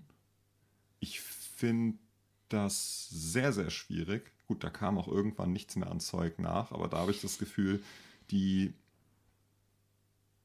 sind da gar nicht offen für Weiterentwicklung. Und deshalb funktioniert das so in, in diesem Bandkonstrukt nicht mehr. Vielleicht, weil, weil da auch ein Wes Borland ganz anders tickt als, als der Rest, weil der viel experimenteller ist. Das, was er dann so solo oder in anderen Konstellationen veröffentlicht hat, ist ja eine ganz, ganz andere Musik. Ja. Aber so gemeinsam scheinen die nicht mehr aufeinander zu kommen, was denn der neue Limp Bizkit Sound ist. Und deshalb ist der Limp Bizkit Sound immer noch der alte Limp Bizkit Sound. Und das ist halt die ACDC des äh, New Metal, nur nicht so erfolgreich und längst nicht so nachhaltig. Das ist dann schon, da habe ich dann schon Schwierigkeiten mit. Während ich, wenn Korn dann versucht, okay, wir machen jetzt eine Elektroplatte oder eine sehr elektronisch angehauchte Platte, dann nehme ich das zumindest als Versuch mal ernst. Okay, cool, ihr habt was ausprobiert. Ja. Ja, gut, bei Limp Bizkit kann ich jetzt leider nicht ganz so krass mitreden. Ja, gibt es ja auch nicht viel mitzureden. Da passiert ja nichts. Aber das ist eben halt eine Band, so, so da ist dann auch eben, du willst eine Limp Bizkit Show und du gehst dann dahin halt, um Rollin zu hören, um da dann irgendwie deine, dein Cap äh, seitwärts zu drehen und äh, du gibst dir Take a Look Around und bist dann damit glücklich. Ja, aber das ist, da, das ist wie ACDC, da kannst du auch Highway Ja. to Hell. Das ist richtig. Ja. Das Ich ist mein- das Gleiche. Muss man dann halt, muss dann auch, muss die Band für sich definieren, ob sie das geil finden, ob sie damit glücklich sind. Und muss dann halt auch irgendwo jeder Fan für sich entscheiden. So, so will ich einfach nur das, was ich vor zehn Jahren gefeiert habe, will ich das jetzt einfach mal so gesehen haben? Fordere ich überhaupt gar keine Ent- Weiterentwicklung? Wenn nicht, dann ist ja auch egal. Das sind halt auch Bands, die musst du, die musst du dann einmal gesehen haben, dann hast du alles gesehen. Wenn es so andere Bands gibt, die guckst du dir bei jeder Tour gerne neu an, weil da neue Sachen passieren, weil da Veränderung passiert. Richtig. Neben dem, was du erwartest. Architect zum Beispiel, die spielen ja heute. Aber Du bist nicht da. ich bin nicht da. Weil das, Opfer. Ja. Lol, ihr seid auch nicht da. Ich schwöre. Ja, aber, ich rede aber nicht die ganze Zeit über Arch Architects. Aber- Junge, ja, Junge. Nee, aber, warum bist du nicht. Offenbach? aber weil ich habe die schon so oft, äh, ich habe die schon ein paar Mal gesehen und tatsächlich war mir das dann zu teuer, nicht weil ich es den Jungs nicht gönne, weil ich bei denen zum Beispiel eben auch über die Jahre das, so diese Entwicklung mitbekommen habe, aber ich, weil ich dann auch gerade irgendwie äh, finanziell andere Prioritäten Du musst sparen für Hochzeit. Ich muss sparen für Hochzeit. Was? Hast du eine Ahnung, was eine türkische Hochzeit bedeutet? Vor allem die Fotografen mega teuer. Ich schwöre, die kam dann so und meinte dann so, ich will Geld. Und ich dachte so, Bruder, du machst doch für dein Portfolio. Ja, dann sagt sie, ey, ich muss alle deine Verwandten fotografieren, es sind 500. Und die haben ihre Kinder dabei. Ja, also die große türkische Hochzeit bleibt zum Glück aus. Aber ja, nee, also wie gesagt, also bei Architects ist es zum Kleine Beispiel- türkische Hochzeit, nur die engsten Verwandten, 200 Leute. Wir werden es hören äh, im Sommer. Ich werde berichten. Macht das. Vielleicht machen wir, gibt es dann irgendwie, macht es Sinn, äh, äh, eine türkische Hochzeit extra Folge zu machen? Was läuft für Musik auf einer türkischen Hochzeit? Das will keiner hören. Die, die Musik spielen wir auch gar nicht, also Joke. Ich, mir, mir fällt ein zum Thema türkische Hochzeit. Ähm, kennst du aus Frankfurt die Megalomaniacs? Nee. Auch Hardcore aus den 90ern, 2000ern. Die haben, haben so ein bisschen Bekanntheit erlangt dadurch, dass sie ähm, mit den Fantastischen Vier ähm, mal super Combo gespielt haben, Mega Vier und dann einfach Fantastische Vier Songs sehr schnell und sehr laut gespielt haben. Dann hatten die einen Sängerwechsel, dann kam dann ähm, ein türkischer junger Mann an die Front und dann haben die auch äh, unter anderem Tarkan gecovert. Und das Video ist äh, so ein bisschen in Richtung türkische Hochzeit, Das türkische muss ich mal- das Feier. muss ich mal auschecken. Kann ich dir gleich mal zeigen. Großartig. ja. Sehr gut. Sehr Ja, sehr schön. Wollen wir den Sack langsam mal zumachen? Welchen Sack? Ich schlaf schon seit zwei Stunden. Ich wollte gerade sagen, wie Hast du wenigstens hier Instagram gemacht die ganze Ja, Zeit? natürlich. Story über Story Marketing, über Story. Hashtag Marketing. mich läuft. darum gekümmert. Mega. Lasst uns über die, über die Playlist sprechen. Jetzt darf, oder über wichtige Releases. Du darfst auch, ähm, wie viel Gerne geben wir ihm? Drei Songs, die er auf unsere Playlist tun darf? Okay. Oh, müssen die aktuell sein? Nein. Was, was für Bands habe ich denn? Ich habe das letzte Jahr super wenig neue Musik gehört, aber ähm, um mal direkt irgendwie äh, die harten Kracher rauszuhauen. Loath, super Band, super geil, super düster, äh, mit It's Yours. Ähm, Du musst mitschreiben, ne? Dann hätten wir noch Vane. Welche machen wir denn da? Wie hieß, wie hieß denn der eine Song? Scheiße, nicht, dass ich jetzt irgendwie den falschen äh, Song irgendwie noch raus, aber das wäre natürlich, Das wäre fatal. das wäre ultra fatal. Aber, na, wo ist er denn? Wo ist er? Rebirth Protocol, genau. Den von Vane. Jetzt noch irgendwie was Hip-Hopiges? Suicide Boys Styrofoam. Geiler Beat. Super geil. Ich glaube auch schon Nice. irgendwie ein paar Jahre alt, aber super gutes Ding. Dann mache ich mal direkt weiter. Ich suche nämlich nebenher schon meine Songs raus und putze rein. Ähm, Thema Vorbereitung. Ja, das stimmt. Äh, mein erster Song, den ich draufpacke, ich hoffe, ich habe es letzte Woche nicht gemacht, ist Yellowknife. Das habe ich schon, schon erzählt und mittlerweile ist das so mein Song der Woche geworden. The Twist heißt der Song, den habe ich auch schon auf Instagram so ein bisschen beworben. Mega, mega, mega, mega, lieb ich. Und zweiter Song ist Dendemann mit ähm, Menschin. Auch geile Nummer vom neuen Album. Stimmt. Wobei ich finde den mit Trettmann sogar tatsächlich gut. Lebarski. Ja, Litbarski. Die sind ja gleich alt, die beiden. Auch wenn Da, äh, das denkt man gar nicht. Tretti Ne? so der Newcomer ist, das ist ja der Witz dabei. Ich weiß nicht, ob der unbedingt als Newcomer noch durchgeht. Nee, seit äh, vorletzten Jahr nicht mehr. Aber der ist ja dann plötzlich aufgetaucht als jemand, der schon seit Jahren Musik gemacht hat.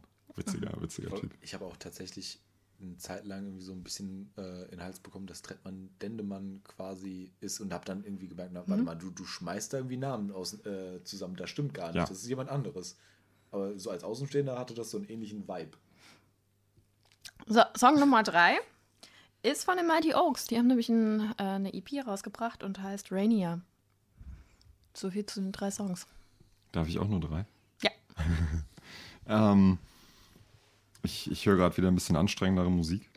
Na Ähm, toll. die Strage, Purania, geht ganz schön nach vorne, ist aber dann trotzdem sehr melodisch. Und ähm, zwei Sachen vom aktuellen Bring Me the Horizon Album.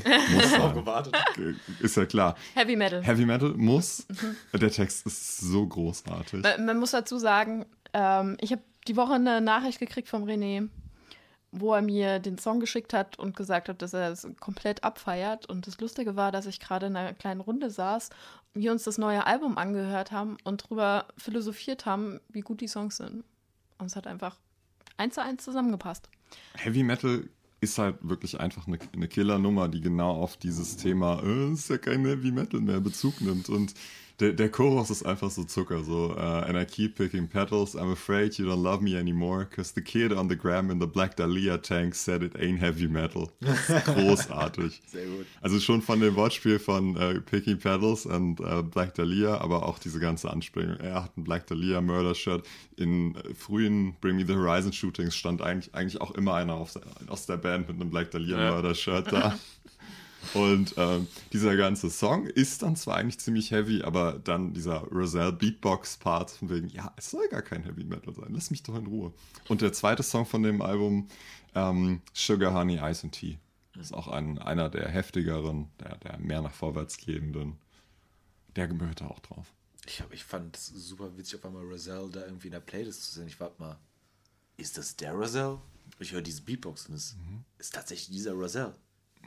Also für die Leute, die es nicht kennen, The, The Roots, beste Hip-Hop-Band der Welt, checkt's aus, vor allem bei den alten Sachen. Da ist Roselle mit dabei. Hammer. Jimmy Fallon. Super. Fallon? Was der Fallon? Da, die Hausband, die ist tatsächlich eine gute Band. Absolut. Stehen auch gut alleine da. Ja.